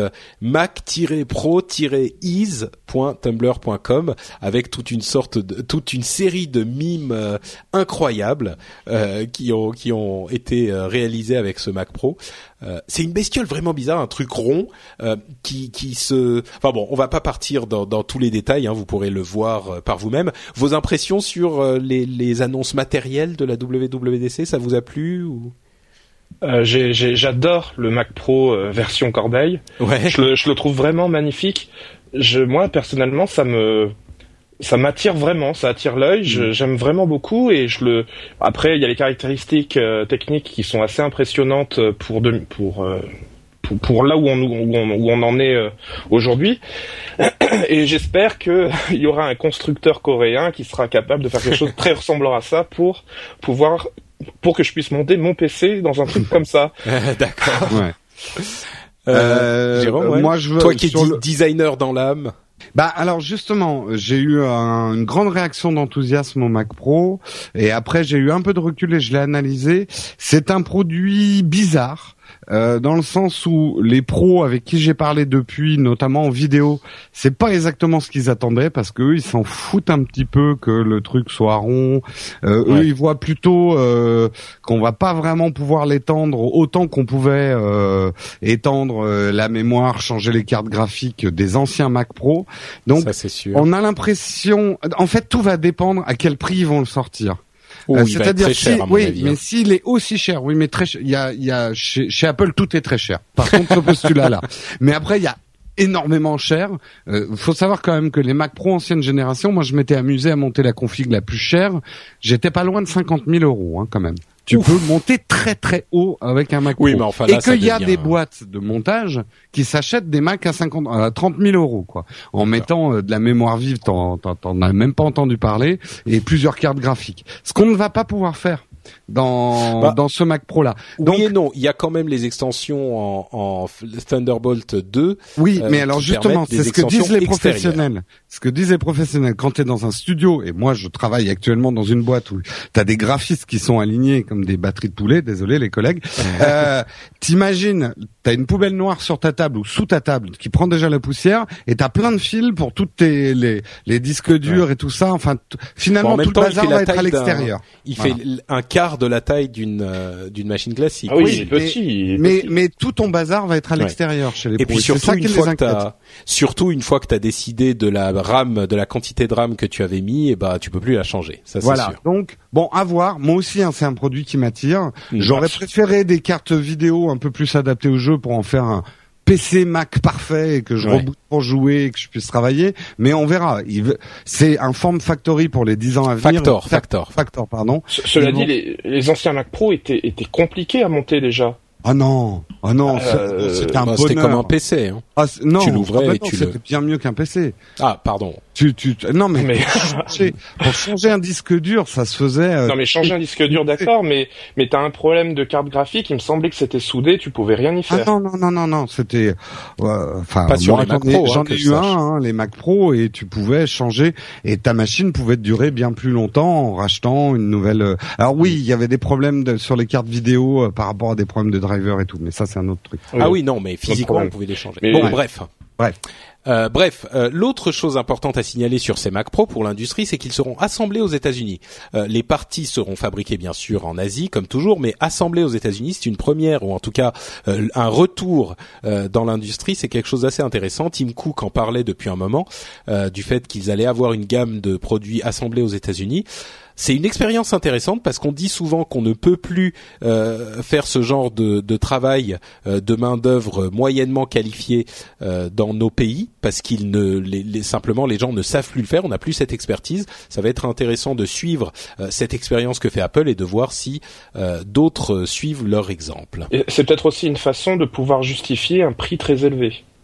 Aussi, c'est sûr que quand, on part dans les dans les gammes de prix d'Apple, euh, sans doute le surcoût que provoque une, euh, un assemblage aux États-Unis se fait beaucoup moins sentir. Oui. Ou une opération de RP très chère pour euh, éviter de passer pour les mecs qui défiscalisent tout à mm. travers le monde. À mon avis, ils ont prévu depuis un moment cette ce retour avant la. Ouais. deuxième info, série d'infos, c'est OS X. Alors une petite note, euh, vous savez que les noms des différents OS euh, de, de bureaux euh, d'Apple avaient des noms de grands chats depuis très longtemps. Hein. On a connu Tiger, Lion, etc.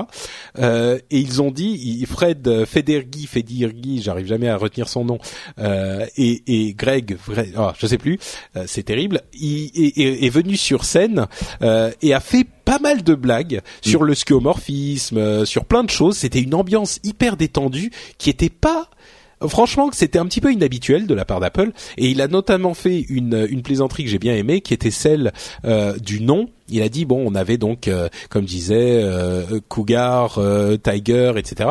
Et quel sera le prochain nom de notre OS Peut-être qu'on pourrait l'appeler après Lion et Mountain Lion, on pourrait l'appeler Sea Lion, qui est une otarie bien sûr. Ils avaient un petit graphique marrant, ça m'a fait marrer. Mais non, ils vont évidemment passer à un autre type de nomenclature. Ils vont prendre comme référence des lieux de la des lieux en Californie qui est bien sûr la maison d'Apple euh, quelque chose une chose à laquelle ils sont assez attachés. Donc qu'est-ce qu'il y a de nouveau dans OS X? Euh, beaucoup moins de skeuomorphisme, encore un petit peu, mais quand même euh, notamment euh, moins. Et ils ont, ils ont aussi fait des blagues sur ce sujet. Euh, par exemple, dans les, le calendrier, ils ont dit eh, regardez, même quand on n'a plus le cuir avec les coutures, le calendrier réussit à tenir à l'écran, même quand on n'a pas les coutures pour l'accrocher. C'est trop trop fort. Donc ça, c'était marrant. Il s'en est pris plein la gueule. Frost, Forstall. Forstall. Forstall, le pauvre, s'il regardait ça là, c'est il s'en est pris plein la gueule. Ah bah je suis sûr qu'il regardait, hein, à mon avis. Euh, ouais. Euh, ils ont euh, ensuite euh, parlé de, de petites euh, technologies. Je voudrais parler de deux technologies en particulier. Le timer coalescing, qui est un truc qui est très intéressant. C'est-à-dire que ça va être un petit peu technique, mais écoutez, c'est pas si compliqué que ça. Les programmes que vous exécutez sur votre ordinateur font appel au processeur à, à, leur rythme. Et quand on divise une seconde ou un, un certain temps, disons une seconde pour schématiser, chaque programme va appeler le processeur à différents moments. Donc dans cette seconde, il va peut-être y avoir 15 euh, appels différents. Et si on réussit à réunir tous ces appels à deux ou trois endroits uniquement au lieu de 15, euh, ça va euh, énormément faciliter ou en tout cas euh, diminuer l'utilisation du processeur puisqu'ils sont tous réunis au même moment. On n'a pas besoin, le processeur n'a pas besoin de redémarrer à chaque fois et donc ça va réduire énormément sa consommation, euh, ce qui fait que des portables comme le MacBook Air peut gagner en, en en plus d'autres raisons, hein, peut gagner beaucoup en autonomie. C'est une technique qui est assez intéressante, euh, qui est quelque chose de très euh, particulier et qui est, à, mon sens, qui vaut le coup d'être signalé. C'est très malin. On verra qu'ils utilisent aussi ce type de technologie pour iOS et que dans un appareil portable de ce type-là, évidemment, c'est encore plus intéressant parce que l'autonomie est encore plus importante. Euh, un autre truc qui est intéressant, c'est le système de AppNap, qui euh, nap ça veut dire sieste, hein, donc les applications qui font la sieste, c'est-à-dire que graphiquement, quand une application va euh, faire un calcul compliqué, évidemment, elle va consommer beaucoup plus d'énergie dans l'ordinateur. Quand elle affiche ce calcul, par exemple des, graphismes en 3D, euh, certaines, euh, c'est très apparent sur les graphismes en 3D, mais il peut y avoir des animations flash ou des choses comme ça dans des pages de navigateur qui ne sont pas euh, visibles. C'est-à-dire que si vous avez un onglet qui est pas visible ou une page qui est cachée par une autre application, eh bien ces euh, programmes s'exécutent quand même en tâche de fond, utilisent votre processeur, mais ne vous servent à rien puisque vous les voyez pas. Eh bien là, le système va pouvoir mettre en sieste ces applications et euh, faire en sorte que l'utilisation du processeur va tomber complètement puisque ces applications ne feront plus leurs calculs. Euh, évidemment, on parle que des calculs graphiques, hein, des choses qui se voient. On parle pas des choses que vous utilisez pour faire des calculs d'un autre type. Euh, donc là encore, c'est une technologie assez maligne qui risque d'être marginale quand même parce que c'est pas tout le temps, enfin c'est pas dans tous les cas que ça va servir, mais sur l'ensemble de l'utilisation d'une machine, ça va quand même servir à vous économiser votre batterie. Donc là encore, on a une technologie qui est plutôt intéressante. Euh, dernière chose, c'est la version iCloud euh, de iWork, iWork est la suite euh, de bureautique d'Apple, qui est disponible, enfin en tout cas qui sera disponible très bientôt en version web, qui vient concurrencer un petit peu Google Docs et la la l'implémentation d'iCloud, enfin d'iWorks dans une page web est très très impressionnante. J'ai vu récemment Microsoft Office en version web qui est là aussi extrêmement impressionnant, qui fonctionne super super bien. Et euh, pour iWork sur iCloud, on est dans le même domaine. C'est hyper hyper bien foutu. On arrive à des vraies applications qui sont euh, comparables à des applications natives avec uniquement de la euh, de, du langage web, des pages web. Et, et c'est vraiment un, ça ouvre un avenir brillant à, au web. La, le seul petit bémol qu'on a fait remarquer pour iWork, c'est qu'il y a toujours pas, il n'y a toujours pas a priori de, de travail en collaboration sur les documents, ce mmh. qui fait que iWork reste quand même euh, pour certaines utilisations euh, bien d'un cran en dessous euh, d'autres solutions notamment de Microsoft Office qui fonctionne d'une manière, comme je le disais, invraisemblable, et du plus simple Google Docs qui suffit à beaucoup de gens. donc voilà, en gros, OS X et iCloud, vous avez des, des choses qui vous ont plu, qui vous ont impressionné.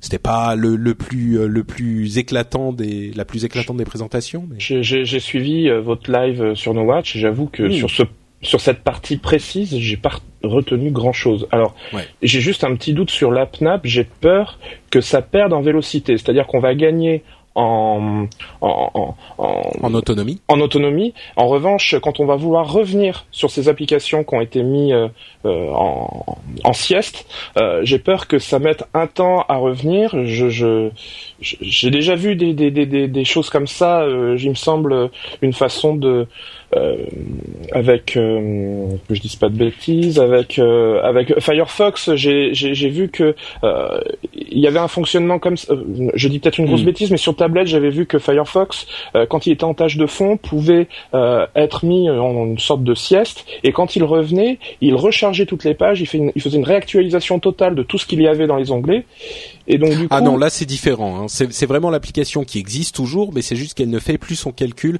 a priori ça sera beaucoup plus rapide que ça. D'ailleurs, la démo montrait quelque chose d'assez rapide. Bon, c'était une quand démo. On Donc, quand on revient sur l'application qui a été mise en, repos, c'est instantané, voilà, oui. Voilà, d'accord. J'avais un peu peur qu'il y ait une perte de vélocité parce que je me dis, malgré tout, ça doit pas être aussi instantané que si on ne la mettait pas au repos. Non, a priori, c'est pas le cas. C'est juste qu'il ne transmet plus les demandes de calcul, quoi. Mais l'application tourne toujours, mais pas. Mm. Jérôme, quelque chose non euh, Très très rapidement, on sent quand même bon, c'est des évolutions mineures mais importantes euh, qu'il fallait. Mais euh, moi, ce qui me rassure, c'est que il, il y avait cette idée sous-jacente euh, à l'avant-dernier de rapprocher iOS et OS X, et finalement, il reste cohérent avec la vraie différence entre Apple et Microsoft dans la philosophie, c'est que Apple continue à dire qu'un ordinateur est un ordinateur et la mobile tablette ou smartphone euh, sert, euh, enfin, et autre chose. Euh, alors que Microsoft essaye de rapprocher tout dans un même OS, Apple continue à séparer, ce qui moi personnellement me convient mieux. D'accord. Eh bien justement, les OS mobiles, parlons-en avec iOS 7. Euh, comme on, l'a dit euh, dans Upload et on l'a répété dans l'Upload suivant, euh, iOS 7 un design entièrement revu, parfois critiqué comme étant un petit peu trop multicolore, des couleurs acidulées dans certains endroits, un manque de cohérence entre certaines icônes, dont certaines sont en dégradé du clair vers le sombre et puis d'autres en dégradé du sombre vers le clair et puis d'autres encore c'est carrément des ensembles de couleurs complètement euh, euh, arbitraires. Euh, en tout cas, un design qui est beaucoup plus clair, justement, beaucoup plus aéré, beaucoup plus fin et des fonctionnalités nouvelles, notamment un vrai multitâche qui va nous permettre d'utiliser les applications qu'on veut, comme par exemple Gmail, qui pourra vraiment remplacer le client mail de base euh, d'iOS. Et il y a plein d'exemples de ce genre-là. Euh, des fonctionnalités comme euh, AirDrop, qui va nous permettre d'échanger facilement, enfin, les, photos et d'autres données entre les téléphones, les appareils iOS. Des, des photos stream partagé qui va là encore nous permettre d'avoir par exemple un photo stream, un, ensemble de photos partagées entre différentes personnes dans la famille et tout le monde pourra y ajouter les photos euh, qu'il voudra. Euh, il y a euh, Bing par défaut pour Siri. évidemment, je pense qu'on pourra garder Google, mais là, ça sera Bing par défaut. C'est quand même intéressant, un rapprochement stratégique intéressant. et plein d'autres petites choses comme les standards de contrôleurs euh, de manettes de jeu qui seront enfin euh, surveillés et mis en place par Apple, ce qui va permettre aux constructeurs tiers de fabriquer des manettes uniformisées et standardisées pour euh, énormément de jeux. Donc on risque de voir arriver euh, des jeux de core gaming mm. beaucoup plus sur iOS. voilà, plein de d'autres petites choses comme ça. Spécifiquement sur oui, spécifiquement sur le contrôleur, les contrôleurs, je vous invite à écouter le dernier, oui, les manettes, le dernier Game in the Pocket. On a eu un long débat sur sur ça. Voilà, en complément. Très intéressant. Bah, je vais écouter mm. ça demain. Mm. Euh, voilà, euh, vous avez des impressions sur euh, iOS 7 Je sais, Jérôme, qu'on en a déjà parlé, mais quelque chose à noter spécifiquement? Par rapport à, au, rapprochement avec Bing, je pense que ça a du sens aux États-Unis. Je suis pas sûr que ça ait beaucoup de sens en, Europe et en France en particulier, parce que Bing reste quand même beaucoup moins pertinent que, que Google en France en tout cas, euh, sur le plan de simplement euh, le, référencement tel qu'il est organisé, etc. C'est, c'est, les, les, choses sont beaucoup moins évidentes et bien, bien rangées sur, sur Bing que sur Google. Bon, c'est juste un petit bémol, mais bon. Euh, et, et, l'autre, l'autre aspect, c'est par rapport aux, aux, aux, influences, parce que moi, j'ai, j'ai été j'ai regardé, j'ai trouvé ça plutôt joli, agréable, euh, vraiment euh, appréciable. J'ai bien aimé. Euh, c'est vrai que ça faisait un petit peu trop arc-en-ciel. Et par rapport aux par rapport aux influences, c'est vrai que j'ai beaucoup entendu que une fois de plus, on était en train de repiquer des idées d'Android. Moi, je trouve que sur le plan purement esthétique, je trouve que est ils sont plutôt en train de regarder du côté de Windows Phone et que sur le plan simplement de l'ergonomie, je trouve qu'il y a quand même, il continue d'exister une euh, spécificité euh, Apple. Hmm. Euh, c'est l'impression que j'ai. Moi, je l'ai, j'ai, j'ai, j'ai, regardé des, des, démonstrations et surtout j'ai, j'ai pu tester un, un iPhone 5, pas, pas, évidemment pas avec iOS 7, mais avec euh, avec une version, comment on dit là. jailbreaké. Voilà, jailbreaké exactement. Et c'est vrai que le jailbreak, que j'avais testé, le, la version jailbreakée était vraiment très très très proche de ce que j'ai vu durant euh, euh, durant le live. Bah écoute, euh, moi j'ai testé une, un, un, petit peu un iPhone avec iOS 7. j'ai trouvé deux choses. D'abord que c'était moins choquant les, les, les, couleurs acidulées qui m'avaient beaucoup dérangé pendant la présentation. J'ai trouvé ça moins choquant à l'essai en vrai. Euh, et puis d'autre part, évidemment, les influences des autres OS sont indéniables. Hein. On parle de Windows Phone 7 évidemment, de WebOS même pour la gestion du multitâche avec ses cartes, euh, des, des, choses de, qui viennent de l'univers Android ou même du, de l'univers du jailbreak avec le Control Center euh, qui permet d'activer les fonctions facilement euh, de, de, manière évidente certaines fonctions facilement pardon euh, le, le, résumé de la journée euh, qui, qui est également une, assimilable à Google Now etc etc donc il y a énormément d'influences extérieures. Euh, une une certaine cohérence appelienne quand même euh, dans, dans tout cet ensemble. Et puis des effets assez élégant de, transparent, de, de de, vert poli presque, qui ont beaucoup plu à Jérôme. Euh, et, ces éléments euh, donnent c'est le but, hein, on en parlait dans l'upload de cette semaine, euh, c'est le but, mais ces éléments donnent un sacré coup de vieux à l'ancienne version euh, d'iOS. C'est le but, bien sûr. Ça, on fait des trucs nouveaux pour vous montrer que le truc ancien, euh, bah, il est vieux et il est moins bien que le truc nouveau, mais ça fonctionne. Euh, il y a une une légèreté, une clarté dans le nouveau design d'iOS, avec encore une fois ces petites réserves pour les les trucs hyper acidulés et les incohérences dans certaines icônes. Mais dans l'ensemble, je trouve que ça fonctionne. C'est plutôt pas mal. Donc ensuite, on attendra de voir. Euh, d'une part, évidemment, ça n'est encore qu'une bêta. Hein, il sera disponible que cet automne pour tout le monde. Mais euh, mais bon, on attendra de voir ce qui se passe euh, quand on l'aura vraiment dans les mains. Mais pour le moment, je suis plutôt satisfait. Moi, je crois que j'ai à peu près tout dit dans Upload et dans les deux Uploads où on a parlé. Par contre, une chose dont personne ne parle vraiment, mais qui pour moi était quand même un point fondamental de, de cette présentation, c'est que cette année, la chemise se porte en dehors du pantalon. Il faut le savoir. Dans les anciennes présentations Apple et notamment du temps de feu Steve Jobs, euh, le col roulé se portait à l'intérieur du jean sans ceinture. C'était un détail important. Steve Jobs ne mettait pas de ceinture. Et aujourd'hui, vous les regarderez, mais c'était tous, quoi. C'était trop marrant pas un seul n'avait la chemise dans le pantalon. Donc il faut le savoir, la mode aujourd'hui, euh, si vous voulez être in, il faut sortir le pantalon, donc euh, sortir la chemise, donc avoir la, la chemise out. Voilà. Ça marche. En, eh ben, politique, en, politique, il y a les éléments de langage et en marketing, il y a les éléments euh, vestimentaires. Alors. Absolument. Non, non, mais c'est un détail important. Il, euh, euh, je dis ça en rigolant, mais c'est le genre de détail que j'observe, c'est que Apple essaye de renouer peut-être avec une certaine coolness et Tim Cook qui a pas une tête d'un mec super marrant avec qui tu vas aller boire des bières et te taper dans le dos quand même. à mon avis, on a dû lui dire ouais, bah sors un peu la chemise quoi. C'est possible. Voilà. Bon, et en conclusion, je dirais que euh, ce brave Fred Gergeri, euh, dont je ne me souviens jamais euh, du nom, mérite bien que je fasse, je lui fasse justice. Il s'appelle Craig Federighi et c'est hmm. quand même. c'est la, ça a été la star. Hein. Je pense que ah bah, va avoir une place dans les prochaines keynotes. ça va être le Galuron. Bah, c'est la personne qui s'occupe de iOS et OS X. Donc oui, il est un petit peu important. Oui. Hmm. Voilà.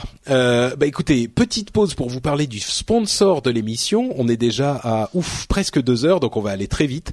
Euh, le sponsor, c'est le Fun Shop No Watch. Vous savez que si vous voulez récupérer des goodies aux couleurs de No Watch et de vos podcasts préférés, il faut se dépêcher parce qu'il n'y a plus que 15 jours avant la fermeture, moins de 15 jours avant la fermeture totale et définitive du Fun Shop. Donc euh, si vous voulez récupérer un petit euh, morceau de goodies de No Watch, c'est le moment. Il faut y aller. C'est sur le site et vous euh, cliquez sur l'onglet, sur le bouton euh, les boutiques et il y a l'accès à au fan shop là-bas. Le spread, le, le, le, la boutique Spreadshop, elle, ouais, restera disponible un peu plus longtemps. Pour les, les retardataires, mais les t-shirts seront un petit peu plus chers parce que c'est pas nous qui les mettons sous l'enveloppe. Et puis c'est pas les mêmes et puis il y aura plus les stickers, les écussons. Euh, par contre, oui, les stickers et tout ça, tout disparaît. Enfin, tout disparaît. c'est fermé dans 15 jours. Donc si vous voulez des stickers, des goodies, des badges euh, et tout ça, il faut vraiment les commander ces 15 jours-ci. News et rumeurs. Alors là, je vais aller vite, vous m'arrêtez si vous avez quelque chose à dire. Euh, Google a annoncé, a annoncé un autre de ses projets complètement fous. Euh, c'est Google X qui est le département des projets fous euh, qui a qui a annoncé ça. Après la Google Car, la voiture Google et les Google Glass, il y a le project Loon qui vient de Balloon, qui est un projet qui vise à donner accès à Internet avec un réseau de ballons qui se baladent dans la stratosphère. On ne plaisante pas, on est à, à, à effectivement à euh, au-dessus des 10 000 kilomètres, on est à 20 000 kilomètres, je crois. Euh, pardon, 20 kilomètres, 20 000, ça ferait beaucoup. 20 euh, kilomètres de la surface, donc bien au-dessus des avions et tout ça, avec des ballons, un réseau de ballons qui serait autonome ou qui pourrait se diriger grâce au courant d'air de la stratosphère et qui pourrait, avec tout ce réseau, donner un accès à Internet à des endroits extrêmement reculés qui n'avaient pas accès jusque-là. Alors on ne sait pas à quelle vitesse ça va encore, c'est encore relativement expérimental. On parle de vitesse à peu près 3G, voire plus rapide. Euh, et c'est un projet qui a déjà commencé, qui est déjà en test. Donc là, ils le révèlent quand ils ont déjà fait des tests en Nouvelle-Zélande. Donc euh, voilà, c'est un nouveau euh, projet un petit peu fou de Google qui est plutôt intéressant. Un peu gonflé chez Google. pas mal, pas mal. la vidéo arriverait sur Instagram ce jeudi, donc le lendemain de l'apparition de cet épisode. Euh, non, pardon, quelques jours après l'apparition de cet épisode. La vidéo à la mode Vine, euh, c'est pas surprenant parce que Vine a pris énormément d'importance ces derniers mois depuis sa sortie. Ça serait des petites vidéos de 10 secondes, au contraire de Vine qui fait des vidéos de 6 secondes. Euh, ESPN, vous savez ce que c'est que ESPN euh, oui, euh, c'est le truc de sport. Euh, voilà. Euh, la chaîne de sport américaine. Euh, de oui, de chaîne de sport américaine. Eh bien, il semblerait qu'il tue les les diffusions en 3D. Donc euh, c'était, on sait, le sport, c'est toujours par le sport qu'arrivent les innovations. C'était par le sport qu'était arrivée la, la, HD, et ils avaient annoncé les débuts de la 3D. Eh bien là, figurez-vous que ça ne va pas euh, arriver puisqu'ils avaient commencé la 3D et ils vont arrêter parce que visiblement il n'y a pas de euh, demande ni de marché. Donc d'ici la fin de l'année, je pense que c'est le dernier clou dans le cercueil de la mode de la 3D. Certains seront plutôt contents. Section imprimante 3D chez Amazon, on parle de 3D. Euh, cette mode de la 3D, elle, n'a pas l'air de mourir du tout. Au contraire, Amazon a créé une section imprimante 3D sur son magasin américain. Donc, euh, j'espère que ça arrivera en France euh, dans pas trop trop longtemps. Mais les imprimantes 3D et leur marche inexorable vers le grand public continue. Office 365 pour iPhone, euh, c'est Office mais uniquement pour les abonnés 365. Je me demande si c'est pas possible aussi quand on a des documents dans SkyDrive, ça sera attesté, ça, ça sera disponible normalement euh, le jour de sortie de cet épisode. Donc euh, disponible pour iPhone. Euh, bon, Pierre Lescure a eu a été euh, a eu une audition pour sa mission euh, et, et les, les, parlementaires ont mentionné les sites je voulais pas pirater et le test que Claire la blogueuse la blogueuse Claire a voulu faire des des, des services au label pur oui. qui avait été tout évidemment désastreux c'était assez marrant. Euh, et en, en, même temps, quasiment, euh, la première et certainement la dernière euh, suspension d'accès web a été ordonnée par l'Adopi. Euh, la, la, personne en question a fait appel et c'est une suspension de 15 jours uniquement. Euh, donc voilà, la, la, le, cette, euh, cette disposition de la Adopi disparaît de toute façon à la fin juin et donc la Adopi telle qu'on l'a connue a vécu et aura fait tout de même une suspension d'accès web ou en tout cas ordonné une suspension d'accès web pour pour 15 jours. Je pense que ça valait bien les quelques millions qu'on a euh, qu'on a attribués à cet euh, organisme. Euh, bla bla bla bla bla. Quoi d'autre Quoi d'autre euh, Les hashtags arrivent sur Facebook. Twitter doit donner les noms des auteurs de tweets antisémites selon la, la cour d'appel. De, la cour d'appel française. Donc ça aussi c'est une information intéressante. Mais plutôt que tout ça, euh, je pense que je vais euh, conclure l'émission avec un petit retour d'expérience, comme je vous l'avais promis, sur euh, Windows 8 et le SSD. Puisque, comme je l'annonçais au dernier épisode, j'ai reçu mon SSD, mon disque dur Solid State Drive, et je l'ai installé, j'ai installé Windows 8 dessus et je l'utilise depuis maintenant une dizaine de jours, deux semaines. Euh, et je voulais vous dire un petit peu ce que j'en pense. Eh bien, figurez-vous que j'aime beaucoup. J'aime beaucoup, évidemment, le SSD, ça on s'en serait douté. Euh, et j'aime bien euh, Windows 8, franchement. Je, je reste un petit peu sur ma position d'incompréhension par rapport à ceux qui ne l'aiment pas du tout. Euh, je comprends un petit peu mieux ce que disent les gens quand ils disent c'est vraiment un mélange entre la moderne UI et le desktop classique et l'interface classique qui ne se qui, qui c'est comme euh, l'huile et, le vinaigre quoi. Ça se mélange pas. Et c'est vrai que ça se mélange pas tout à fait. Euh, ça reste quand même deux, deux, deux interfaces séparées, mais en même temps, euh, moi j'aime bien l'écran Start parce que il est super bien foutu et il, il fait une recherche. Il, il c'est un élément de recherche. Ça organise les, les les les programmes facilement et pour faire la recherche c'est hyper hyper pratique. On appuie sur le sur le, le bouton Start, enfin sur le bouton Start sur le clavier et puis on lance la recherche et on a tout de suite les résultats. C'est super pratique. Euh, bon, c'est comme euh, ça fonctionnait avant avec Windows 7, hein, mais là c'est encore plus fluide, encore plus euh, euh, agréable à utiliser à mon sens. Et puis ensuite, pour euh, l'utilisation en desktop, c'est exactement comme Windows 7 avec des trucs en plus. Le gestionnaire des tâches, par exemple, est vachement mieux foutu. les copies de fichiers sont vachement mieux foutues, etc., etc.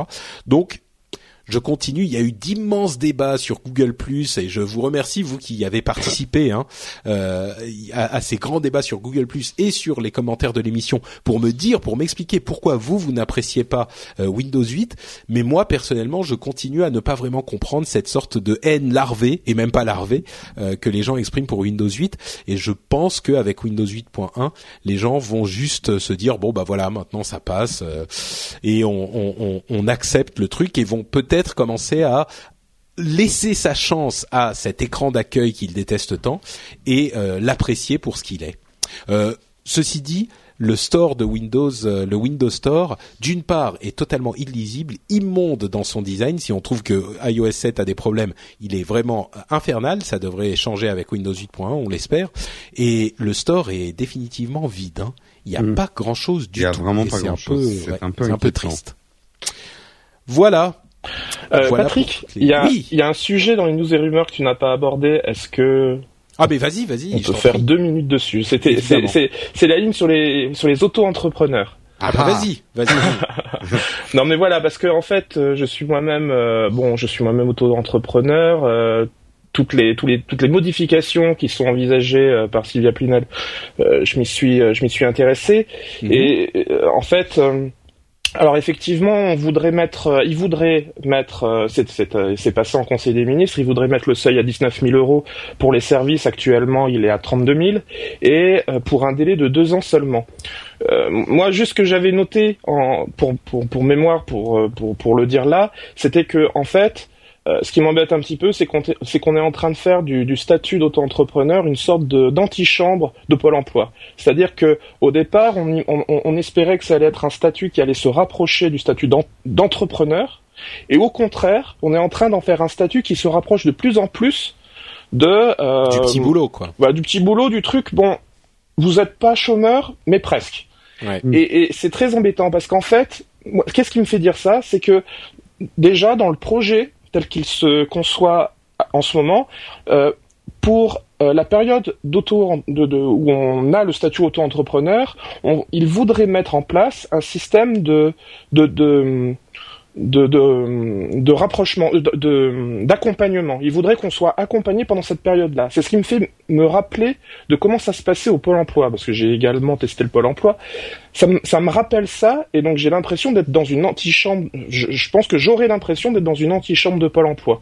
Et puis fondamentalement, ce que je voulais dire, c'était que euh, pourquoi on veut remettre euh, officiellement les raisons pourquoi on veut remettre en cause ce statut, c'est parce que les artisans euh, ne sont pas satisfait parce que ça crée une concurrence euh, déloyale selon eux. En fait, il faut savoir qu'il y a seulement 15% d'auto-entrepreneurs qui exercent dans l'artisanat et qu'il y en a donc 85% qui ne sont pas en concurrence directe avec euh, les, artisans qui se plaignent de ce statut. Et donc, mm. au lieu de faire en sorte que on aurait pu mettre tout le monde, tout le monde d'accord en simplifiant le statut d'artisan euh, mm. Et au lieu de ça, le statut d'artisan reste comme il est, mais on complexifie le statut d'auto-entrepreneur. Je trouve que c'est le prendre le problème à l'envers.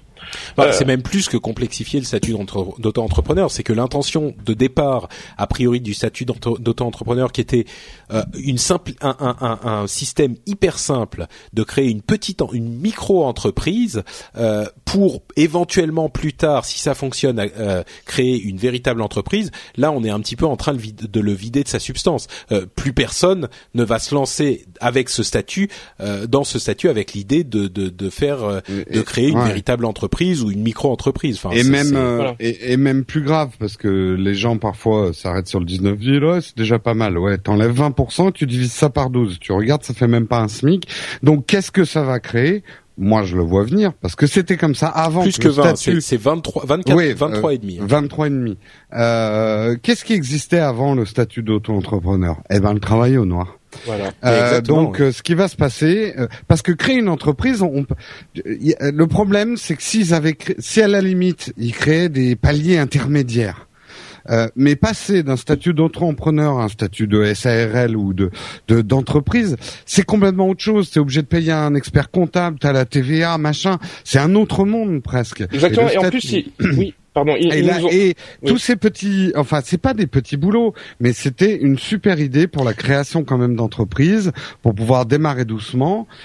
Et euh, et tous ces boulots vont retomber finalement dans le travail au black. D'ailleurs, c'était c'était seulement à moitié voilé. L'idée était de, euh, de de récupérer, de pouvoir taxer ce travail au noir, qui existait déjà, fait, le rendre légal, quoi, et que tout le monde.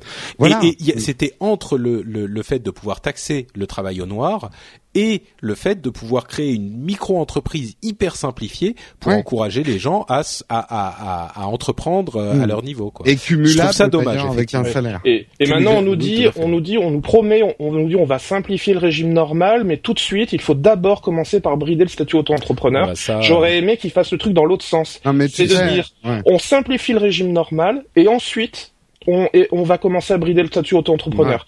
Ça, n'inspire pas confiance, on ne sait pas où ça va, si ça se trouve, la simplification n'aura pas lieu, elle ne sera pas euh, satisfaisante, bref, Enfin, on sait pas. Euh, tout, ça. c'est en France, d'une manière générale, on n'aime pas quand tu n'es pas salarié. Je, je, on va pas partir dans la politique, mais euh, ils n'aiment pas les autres statuts que salariés. Euh, travailler chez toi, c'est quelque chose qu'ils ne comprennent pas. Euh, non, honnêtement, moi, ça fait 13 ans que je suis à mon compte. Euh, t'es pas, t'es T'es pas aidé. T'es pas aidé, oui. Je sais pas, je sais pas si c'est parce qu'on n'aime pas. C'est simplement qu'il y a une sorte de lourdeur administrative qui est hmm. beaucoup plus euh, présente et beaucoup plus lourde en France qu'ailleurs. Ça, on, le sait. Et si vous avez un petit peu d'expérience à l'étranger, vous le comprendrez encore mieux. Et je pense que ça, c'est simplement une conséquence euh, de cette lourdeur. Euh, maintenant, l'intention dans la dans les changements du statut d'auto-entrepreneur, à mon avis, sont ne sont pas bons. mais bon, on verra. Hein. Mais, mais oui, effectivement, moi, ça me fait un petit peu grincer des dents, je suis d'accord. Bon, bah écoutez, euh, épisode quand même bien bien euh, solide. Hein, c'est du gros, c'est du lourd qu'on a fait pour cet épisode. J'espère que vous êtes restés avec nous euh, sur les deux heures d'explication un petit peu fastidieuses parfois que vous avez apprécié. si il vous en faut encore plus, est-ce que euh, camarades, chers amis, vous pouvez me dire et dire à nos auditeurs où ils pourront vous retrouver sur Internet. On va commencer par, euh, allez, 1, 2, 3, pouf pouf, Guillaume. Alors, on me retrouve sur Twitter, euh, c'est sur euh, Statosphère. Euh, sur Facebook, je voulais juste préciser que la page a changé, donc maintenant c'est tout, simple, c'est Facebook, euh, c'est oui facebook.com/slash Statosphère. Et sinon, le site sur lequel euh, je publie à peu près un article par jour, c'est statosphère.fr. Tu peux nous en dire euh, un petit peu plus euh, sur justement statosphère.fr, euh, ce que tu couvres? On, on, imagine que ça a à voir avec les statistiques, mais voilà. Alors Statosphère à la base c'était, c'est toujours beaucoup d'analyses de sondage, tout ce qui a un rapport également au web marketing, et maintenant ça va un peu plus dans tout ce qui touche un peu au big data, c'est-à-dire les modèles prédictifs, comment on fait pour essayer de, de, de, de, prévoir ce qui va arriver, et voilà toutes ces questions-là me passionnent et puis euh, voilà donc euh, euh, et puis si vous avez besoin d'une prestation, vous pouvez également me me, contacter. Il y a y a pas de problème, on pourra en discuter. Monsieur est auto-entrepreneur, c'est bien. Jérôme. Euh, eh bien, moi, je vais réserver une exclusivité au rendez-vous tech. Euh, je vais annoncer où on va pouvoir me retrouver euh, à partir, a priori, de juillet, si j'ai le temps. Euh, comme certains le savent peut-être, ce que je fais de mon côté, tout seul, comme un grand, c'est des tests d'applications en vidéo et des tests de produits. Le dernier produit était GoPro, et puis devrait sortir très bientôt un test où tu es venu m'aider à faire ce, où tu es venu faire le test, Patrick de Flipboard, une application sur iPad. Et tout ça, tous ces tests, vous pourrez les retrouver sur une nouvelle chaîne YouTube euh, cet été. Elle est déjà en place. Euh, elle va s'appeler Nowtech TV. Alors comme le nom est déjà pris sur Now Nowtech TV. Mais ça me fait penser à quelque chose ça. Ben Now, Now Watch. Ah non, c'était No Watch. Ah, Là, c'est Now. Ah, ah. Non, mais c'est bien. Tu, gagnes, tu gardes une filiation. Ah, euh, non, le logo n'aura rien à voir. Ça sera pas un œil. Euh... ça sera une bouche. Ça serait Nowtech TV. Alors pour l'instant, c'est sur YouTube, c'est Nowtech TV FR parce que voilà.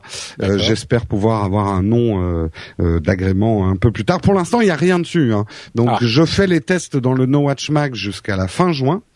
et après, vous pourrez les retrouver donc sur Nowtech TV. Bah écoute, je cours sur youtube.com slash nowtech TV FR. Et tu ne la trouves pas, si Attends, on va voir, on va voir. Euh, ça charge euh, lentement. Nowtech TV FR. Ah oui, ah bah oh, c'est spécial les couleurs. Hein. Patrick, Patrick, toi et tes couleurs. Hein, euh. je, je, me suis abonné, voilà, je me suis abonné. euh, ok, bah super. Écoute, Nowtech TV FR, pas de problème. Voilà. Euh, pour ma part, bah vous connaissez hein, Note Patrick sur Twitter. Euh, et si vous voulez euh, me faire un petit plaisir, vous pouvez aller sur euh, iTunes et laissez un commentaire sur le rendez-vous tech. Vous pouvez évidemment trouver facilement dans le catalogue d'iTunes l'émission Le rendez-vous tech et euh, laisser un commentaire et une note. Euh, ça fait un petit moment que euh, je vous ai pas proposé de le faire, mais comme vous le savez, euh, ça nous laisse, ça nous permet de remonter dans les classements. Tout ça, ça permet à plein de gens de nous découvrir. Si vous voulez nous laisser une petite les classements, Patrick? Euh, je regarde même pas, à vrai dire. Mais c'est non parce que chaque fois tu dis remonter dans les classements.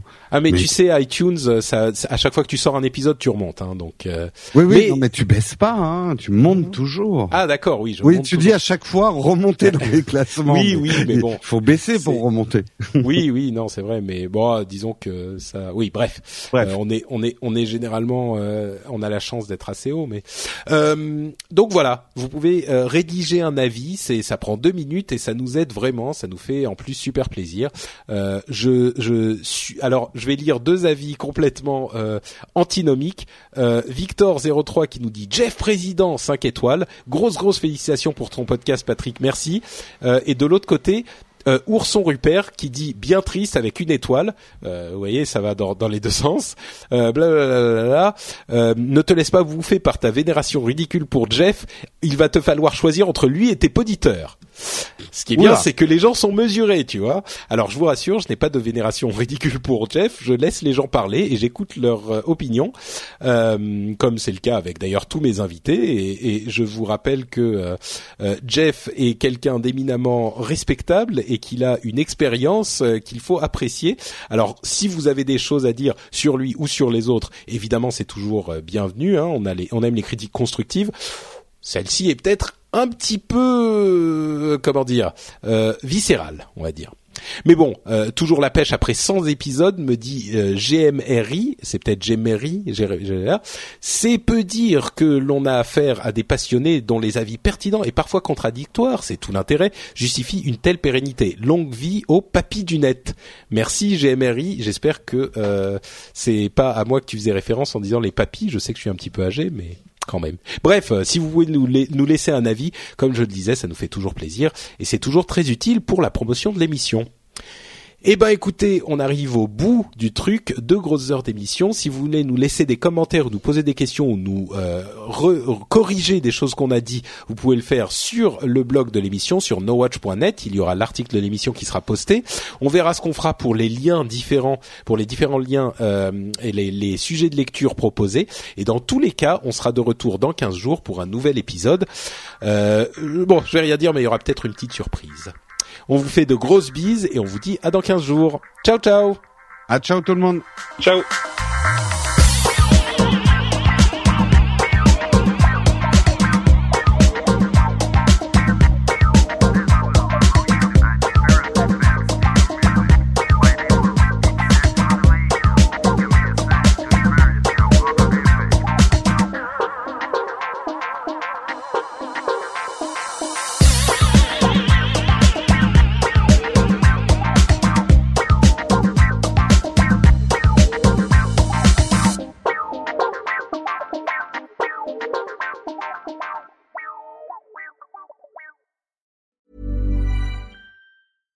Selling a little or a lot?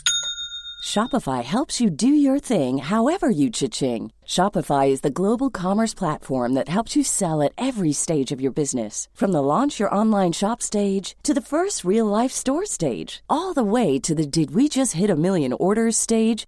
Shopify is there to help you grow. Shopify helps you turn browsers into buyers with the internet's best converting checkout. 36% better on average compared to other leading commerce platforms because businesses that grow grow with Shopify. Get a $1 per month trial period at shopify.com/work. shopify.com/work. When you need mealtime inspiration, it's worth shopping Kroger, where you'll find over 30,000 mouthwatering choices that excite your inner foodie. And no matter what tasty choice you make, you'll enjoy our everyday low prices, plus extra ways to save, like digital coupons worth over $600 each week. You can also save up to $1 off per gallon at the pump with fuel points. More savings and more inspiring flavors make shopping Kroger worth it every time. Kroger, fresh for everyone. Fuel restrictions apply.